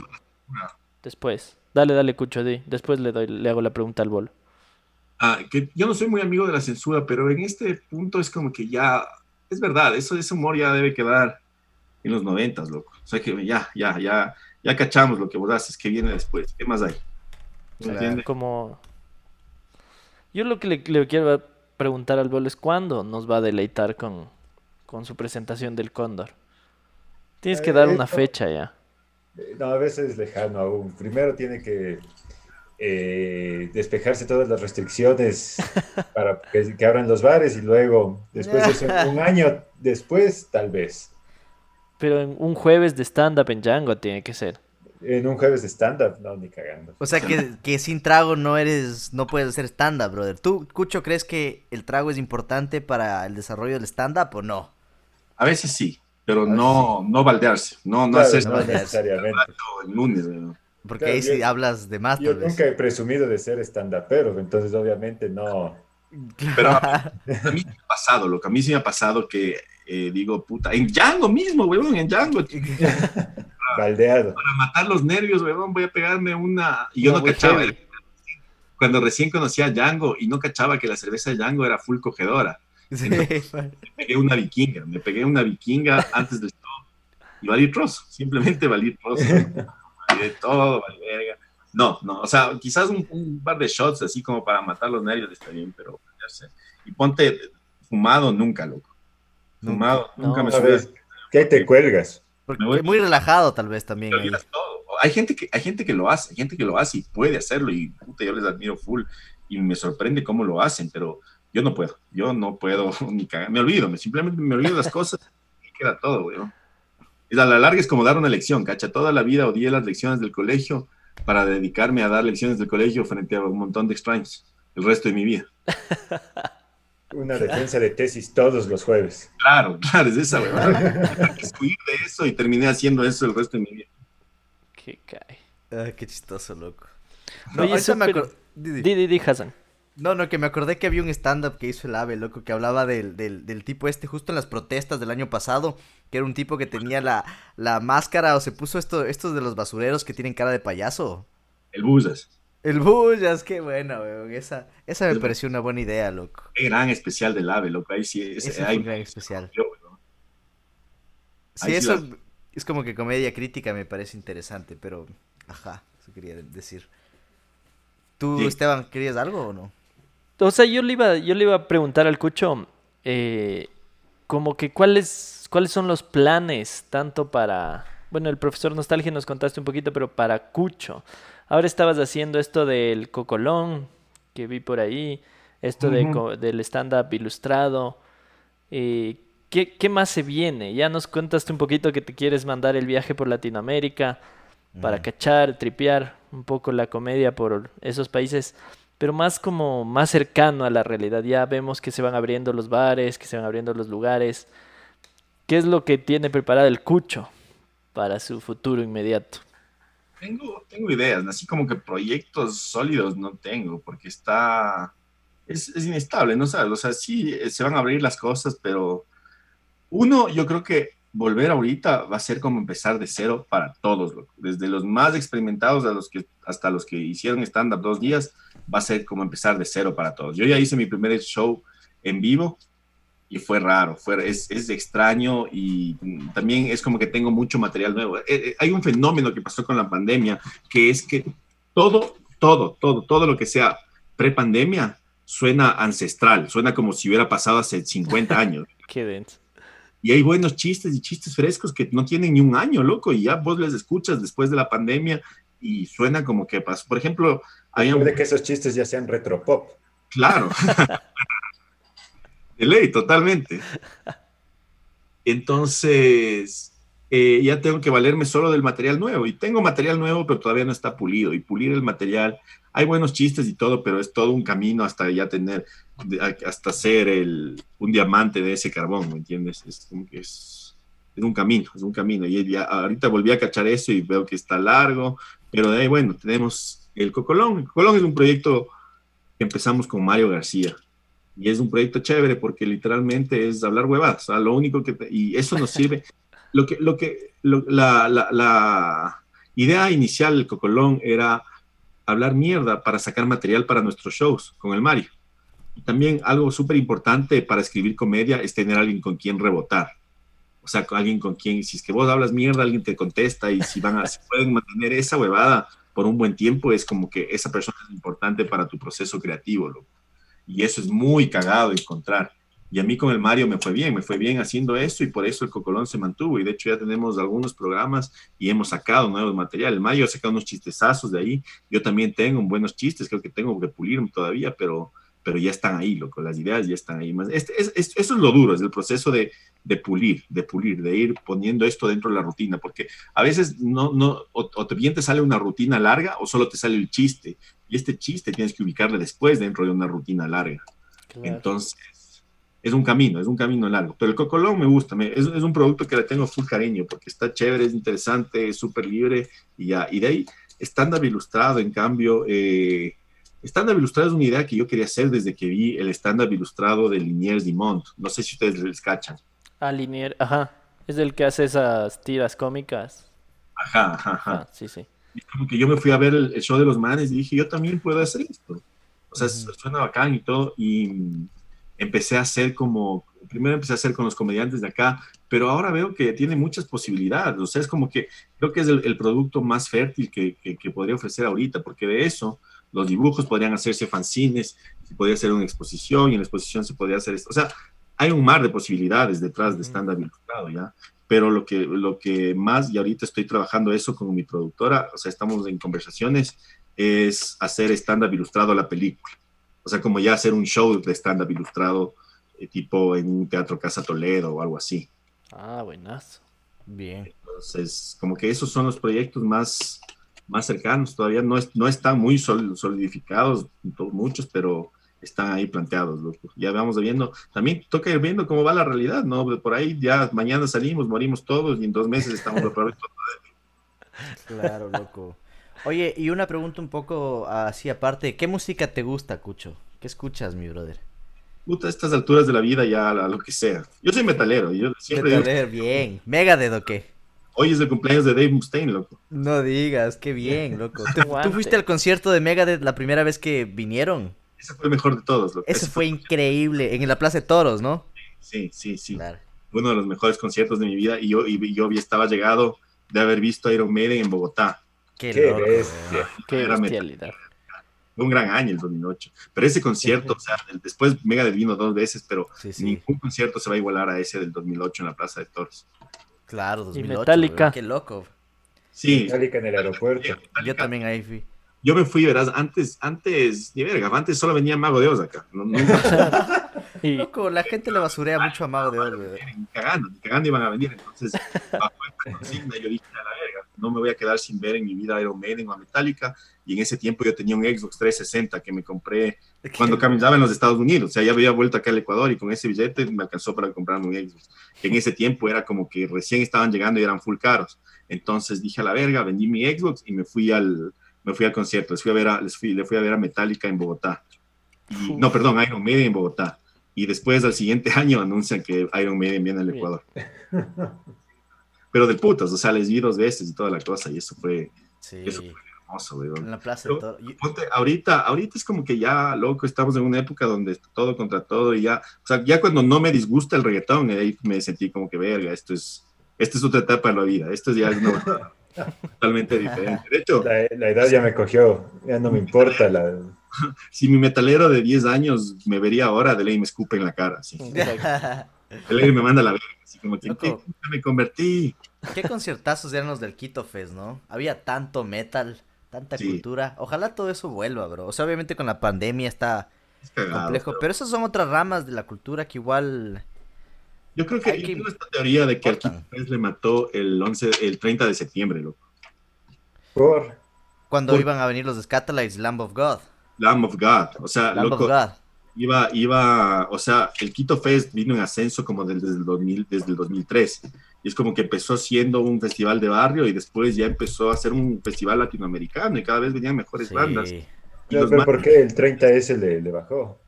Porque claro, el, el, creo que el mejor concierto que habría sido del Quito Fest, porque ya traían, le traían, iban a traer a Lama God cuando Lama God estaba en, en la tope de su fama. Si aquí siempre traen bandas que ya están, ya están de, ya pasaron. de bajada. Ya cuando ya están en la verga, cuando están ancianos y todo.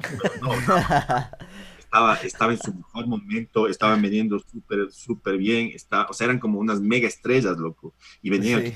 Y aparte el cartel metalero de esa época también era, eh, con Anal Kant también venía, que era una de las bandas de death metal más putas de todo el plan. O sea, ya traían bandas cabrones, ya, ya, ya, traían bandas que en, en, Europa o Estados Unidos tranquilamente te costaban unos 70 dólares, y acá era completamente gratis en el Quito Fest. Entonces, ese era como que ese Quito Fest era el determinante para que o hubiera sido ahorita ya el nuevo Lula Palusa o se fue a la verga. Y lastimosamente se fue a la verga por el, 30 de septiembre. Qué triste. El cuarteto de Nos iba a tocar ahí también, los Scatalites. Yo les vi, yo les vi ahí. Yo, no, yo ni en la puta vida sabía lo que era el cuarteto de Nos y solo fui de novelero y, y me pareció una banda bacán. De hecho ahí les conocí. Sí. Qué bien. Sí, bueno, Esperemos, lo que, hay que seguir creando oportunidades así, cosas así. Lo que falta hay que crearlo, loco. Eso creo que es una importante forma de Es el único camino aquí, loco. Es como que si fuéramos gringos, si fuéramos europeos, capaz haya otra, otro modo, pero aquí todo es a la brava, loco. Exacto. incluso estos últimos años en Ecuador, o sea, sea artista de rock, de metal, de lo que sea, hubo una, una ola de cancelación de conciertos tenaz. Hubo, creo que todo el 2019 todo el mundo cancelaba sea artista de lo que sea. También fue exceso de demanda. Es como que, claro, empezaron, cada concierto costaba como 50 o 60 dólares. Y el metalero promedio, dentro del que yo también estoy, no puede pagar, o sea, como cuatro conciertazos internacionales al mes, ¿me entiendes? Y claro, un tiempo iban a traer a todos los monstruos del metal, pero eran como un concierto cada dos semanas. Y no había, Imposible. Imagínate que pagues una vez al año 50 dólares, por así decirlo, y tienes en, en el año un montón de conciertos a los que puedas ir. Sería hermoso. O los festivales. los festivales Claro. Estados Unidos que son ideales. Algún día, algún día tengo que irme a, a Bakken. A Bakken, Ah, claro, eso es, es otro nivel. completamente, weón, completamente. Qué locura. Sí, pero ¿sabes qué, verás? Yo te digo, porque yo estoy acá en los Estados Unidos y igual donde sea que estás, que estés, tienes que tú igual crear las cosas desde cero. Y obviamente hay cosas positivas, o sea, nunca nada va a ser perfecto, ¿no? No es que vas a lograr tener todo, yo creo. Y algo que es muy bueno que tienen ustedes en el Ecuador, que tenemos, me incluyo yo también, es eh, ese sentimiento de barrio, de que todos nos apoyamos, de que somos una comunidad, porque eso te va a engrandecer y eso te va a ayudar a salir. Y, tú estás sacando a tu gente también, y eso es muy importante, eso es mejor que estar solo, creo yo. Entonces, algo que la gente debería anhelar también y trabajar por la comunidad, que eso es importante. Claro.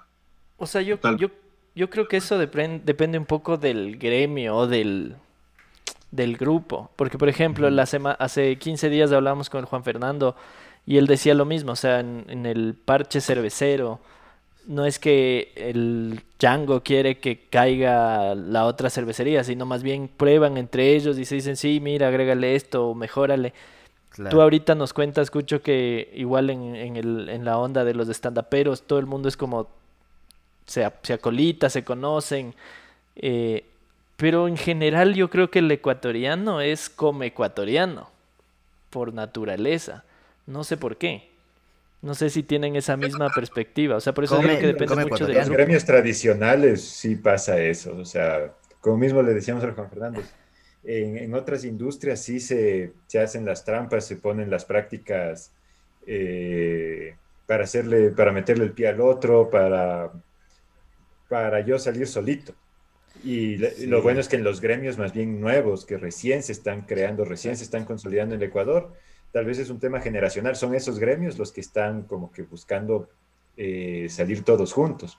Y creo yo que es la única manera realmente como para poder sacar adelante temas como la música, o sea, la, la escena musical en el Ecuador o la escena Stand-upera. comedia stand-upera, eh, generar grupos, o sea, que eh, sean tantos que al momento en el que tú te metes a, a cualquier red social eh, o te pones a ver en YouTube, sale un, sale un comediante ecuatoriano y enseguida eh, le linkea al, al cucho y así se van linkeando entre todos y son mucho más visibles para, para empresas o industrias como Comedy Central e incluso un comediante, eh, un grupo de comediantes va a traer más industria, más dinero de parte de los consumidores que un solo comediante.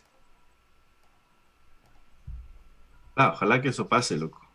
Porque sí hace falta, sí hace falta para que la, Sí, sí. para que la escena se siga moviendo, loco. Para que haya una escena también consolidada. O sea, por ejemplo, con los músicos a veces en el Ecuador, lo que yo me acordaba, o sea, hay, hay, hay unidades bien chéveres, pero hay veces que hay mucho como que te ven feo. Así, a veces hay músicos, obviamente no todos, ¿no?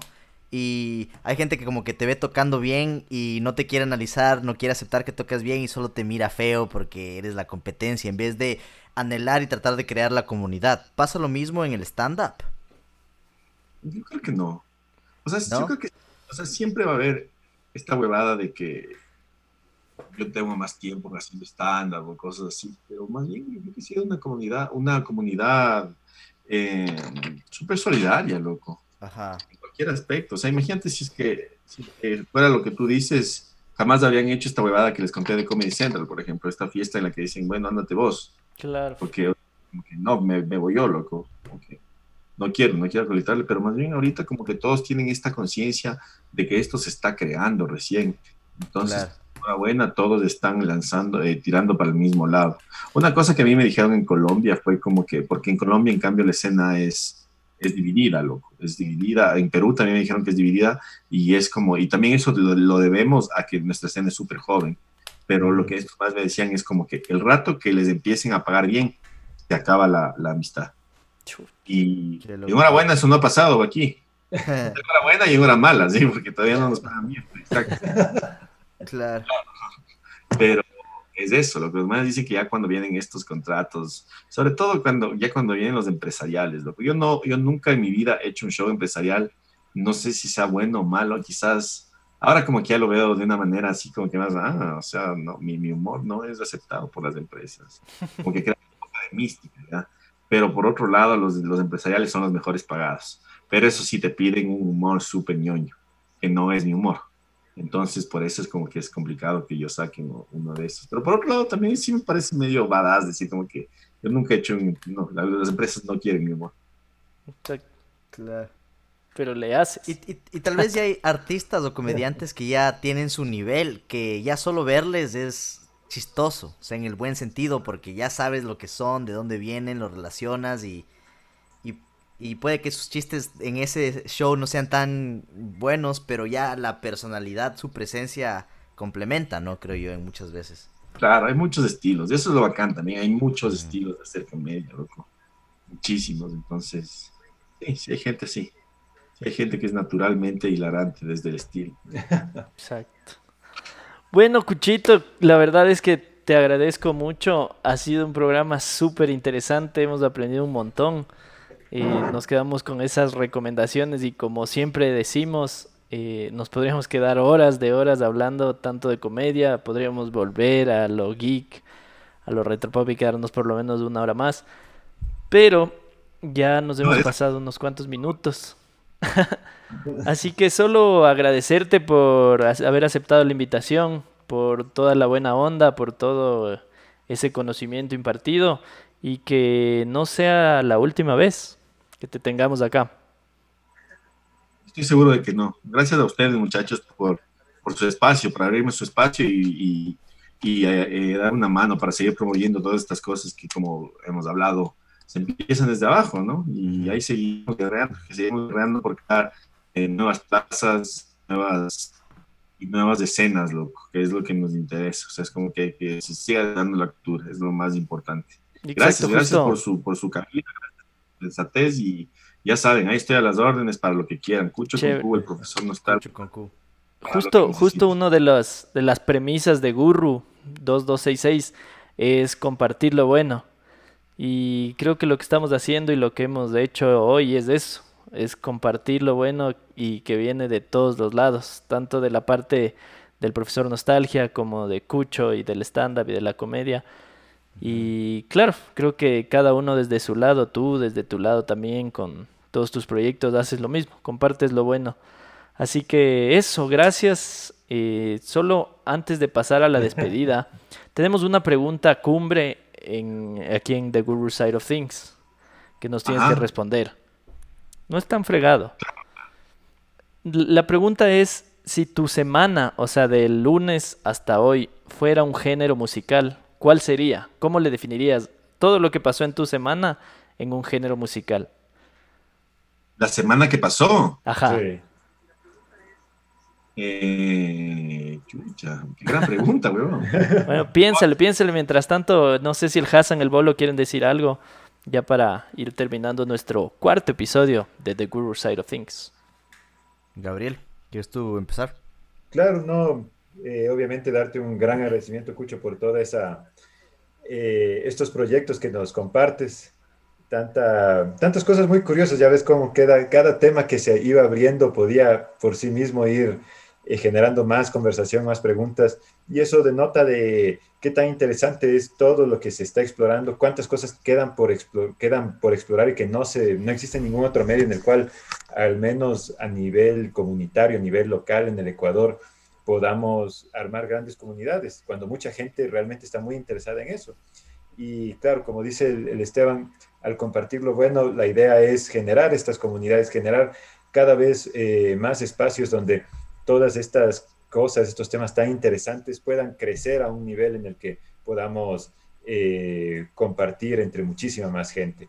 Y agradecerte por, por tener la iniciativa de crear esos espacios, de compartirlos con nosotros y que, como dice igual el Capi, podamos tener muchos más proyectos de los cuales conversar en el futuro. Con... No, sigue, perdón. No, no, que así sea, que así sea, loco. Eso es lo que decía.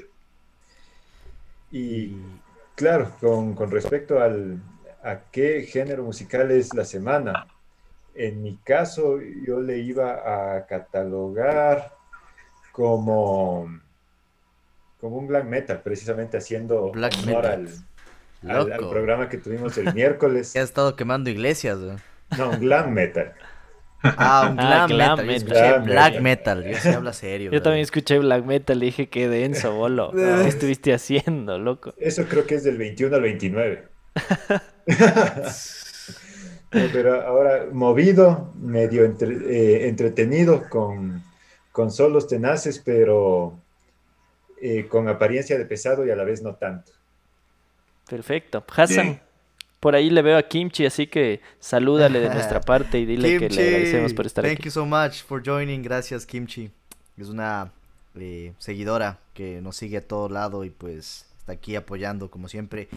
Y no, pues, Luke, o sea, Cucho, qué gusto, brother. Yo he escuchado de ti, he visto tus stand-ups. eh, soy un seguidor de Django. Es como que la, la comunidad, el barrio al que yo pertenezco también. Y pues es un gusto escucharte, todas tus ideas, todos tus proyectos de Profesor Nostalgia. O sea, creo que es importante que haya gente como tú que tenga estas ideas, impulse estos pensamientos que o proyectos que tal vez no son muy comunes, no mucha gente está metido en esto, pero estoy seguro que hay personas que quieren escuchar de esto y quieren involucrarse más, entonces eh, más bien sigue con estos proyectos y aquí nosotros pues tratando de igual de dar un espacio un grano de arena para seguir enrique- enriqueciendo eh, la cultura ecuatoriana e impulsando con lo que se puede. Y si es que mi eh, semana fuera un género musical, eh, yo creo que sería un funk con un poco de electrónica. O sea, estuvo fresh, pero a ratos medio O sea, estuvo media, media party ahí, media. Ah, bien. pero, Movida. claro, movida, incluido hoy movida. día, ¿o qué? Salvando Sí. Ay, sí. Y ahora sí, Cucho, ya, ya pudiste pensar qué sería tu semana en música. Yo creo que sí, loco. Creo que sí. Y voy a escoger Fuck with a Knife de Cannibal Corpse. Hijo de- ¿Qué canción? ¿Has escuchado en vivo? Loco, ¿qué Sí, es? claro, O sea, Es increíble. El bajo, pesadísimo. Eh, No, no, no. Mi, mi semana fue. eh, la canción que escojo es Working Man de Rush. Porque he Qué pasado bestia. trabajando una semana, ¿no? Porque, eh, o sea, ya estoy trabajando en dos proyectos grandes, ya he estado trabajando un par de meses, pero el deadline es esta semana. Entonces, sí estoy como que me he estado caminando full para que todo eso salga bien. Y ya, y aparte también, sí, o sea, aparte de que sí saco la puta caminando, es como que ha sido una buena semana. O sea, terminó alto, con buenos riffs, como el de Working Man mismo. Es una Ese, buena ese canción. solo del cierre de como tres minutos. Ajá, ajá, ajá. Entonces, yo creo que esa, esa fue mi semana, por suerte. Fue una buena semana. Qué bueno, qué bueno, nos alegramos mucho. Cucho, nuevamente muchas gracias. Gracias también a todas las personas que estuvieron ahí del otro lado, escuchando, disfrutando, compartiendo. No se olviden que Guru tiene mucha más programación. Este miércoles se viene un nuevo episodio, un, más bien un nuevo programa de, de Guru Jukebox. Estén pendientes para ver de lo que se va a tratar. Y eso, sigan compartiendo las redes de Guru, sigan compartiendo lo bueno. No se olviden que este episodio 4 de The Guru Side of Things lo pueden encontrar en Spotify. Nos encuentran como Radio Guru. También vamos a subirlo a nuestro canal de YouTube si quieren verlo. O por supuesto en la parte de videos de nuestra página oficial de Facebook. Cuchito, danos tus redes ahí para que te podamos seguir, la gente que esté del otro lado, cómo te encuentra, dónde te encuentra. ¿Cuándo, cuándo sale en Spotify el, el podcast? Eh, le voy a intentar subir entre mañana y pasado mañana. Ah, Máximo pues, hasta el miércoles está. ir a la gente ahí. Claro, sí, sí, por supuesto. Y me pueden seguir, puta, yo tengo full redes, loco. Las cosas- manejo dos redes y el resto es como que cuando me acuerdo, cuando puedo, los manejo. Pero bueno, eh, pueden seguirme en Cucho con Q, QCHO con Q, en Instagram y Facebook. Pueden seguirme como el profesor Nostalgia para todo lo que es cosas de retropop, cultura pop, videojuegos, cómics. Eh, y cómics lanzo en mi página que se llama Metalhead Comics. Eso también está en una constante a la que he vuelto y es, es maravilloso. Esa es otra de mis grandes pasiones también, hacer cómics me, me fascina. loco. Y por suerte también estos dibujas? últimos han salido muy... Sí, ajá. Wow. Sigan, sigan, sigan la página, se llama Metalhead Otra Comics. hora más, loco, ¿no? Pues queda para una no, segunda no. parte. sí. Sí, próximamente. Sí, sí sería chévere. Como no hablamos mucho de la ilustración, sería bacán dejar otra parte para hablar solo de cómics y ilustración, que es de algo bacán. Pero si les interesa, véanme en, en Metalhead Comics, ahí están eh, cómics hechos por mí, con mi humor, así que creo que les puede interesar. Buenísimo. Listo, Ajá. eso vendría a ser nuestro cuarto episodio de Guru Side of Things, un gran programa. Hassan, gracias por haber llegado. Espero que haya salvado muchos Gracias por esperarme. Hombre Dios, que por supuesto, gracias a ti por siempre estar, por todo el apoyo, el conocimiento, la buena vibra. Y será para dentro de 15 días con el episodio 5. Estén pendientes para ver si vamos a tener invitados, si no vamos a estar solo acá el crew de Guru Side of Things. Y eso. No sé si quieren decir algo más o solo ya nos despedimos y decimos chau, chau, chau, chau, chau, chau. Yo tengo una pregunta, yo tengo una última pregunta. Dilo, dilo. ¿Por qué hombre Dios? Me daba full la atención. Eh, claro, exacto. Ay, ¿sabes qué? Yo tampoco estaba, yo tampoco dije de que era mi semana. Loco, ¿quieres saber la realidad del apodo? Es que no, no O sea tiene no tiene mucha historia, es como... Es más bien reciente. Exacto. Un día llegó a Django y estábamos todo el... o la mayoría del, del grupo de panas, obviamente ya con un par de Djangos adentro. Y fue como, no esperamos que llegue. O sea, solo llegó, apareció. Entonces dijimos, qué Ajá. genial, llegó el hombre Dios. Que apareció. y ya. Y bueno, por supuesto, como has podido ver, aparte de eso, el bolo tiene un bagaje de conocimiento en un millón de cosas. Es un millón de cosas, la sí, sí. forma de expresar. O sea, es como, no sé, creo que le, le define bastante bien el, el- el apodo de hombre Dios. Esa es la historia en realidad, Cucho. Espero Pero que a mí- no te el, haya el- defraudado. el hombre Dios también suena bien el, el cóndor. El, có- el cóndor también es un buen. Y ese tiene, tiene más historias. El hombre Dios también, pero el cóndor tiene trayectoria, ¿o qué? Claro, el cóndor es el... Eh, Yo pensaba que la, la del hombre Dios venía también por el tema de que un día llegué a Django después de una boda, pero en la muerte. La- Yo básicamente estaba, estaba en un stand-up, yo solo me senté en uno de los barriles y me dormí. Y ya yo ya pensaba, pensaba para dentro de mí, eh, chuta, me va a tocar, no sé cómo voy a salir de aquí, porque no, no me puedo, no puedo ni despertarme. Y sonó una canción lo suficientemente buena para que a pesar de que parecía contra todo pronóstico que no me iba a levantar, que me levanté y no solo eso, sino a, a bailar y a, a y a- aprender. a seguirle. Y a seguirle el resto de la noche. Entonces Sí, también. fue como resucitar al tercer día, pero a la tercera hora más o menos. Es, es- es un cúmulo de cosas de lo que entra el apodo del hombre Dios. Y, y muchos más. Yo, a mí, hombre Dios, me suena así como algún enemigo de los caballeros del zodiaco. El Como hombre el Dios. enemigo final, el enemigo final de alguna. Después de las 12 casas.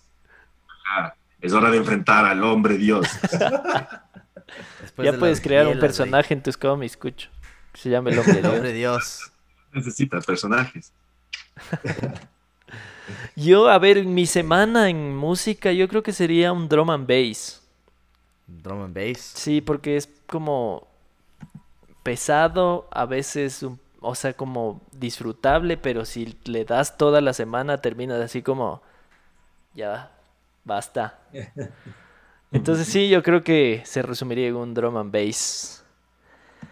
Y sí, creo que eso sería. Entonces, amigos, nuevamente muchas gracias por estar. A ustedes del otro lado, gracias por estar. Nos escuchamos en la, el resto de programación de Guru. Y no se olviden que pueden pasarse por nuestra página de YouTube, por Spotify y por todas nuestras redes como arroba Radio Guru 2266.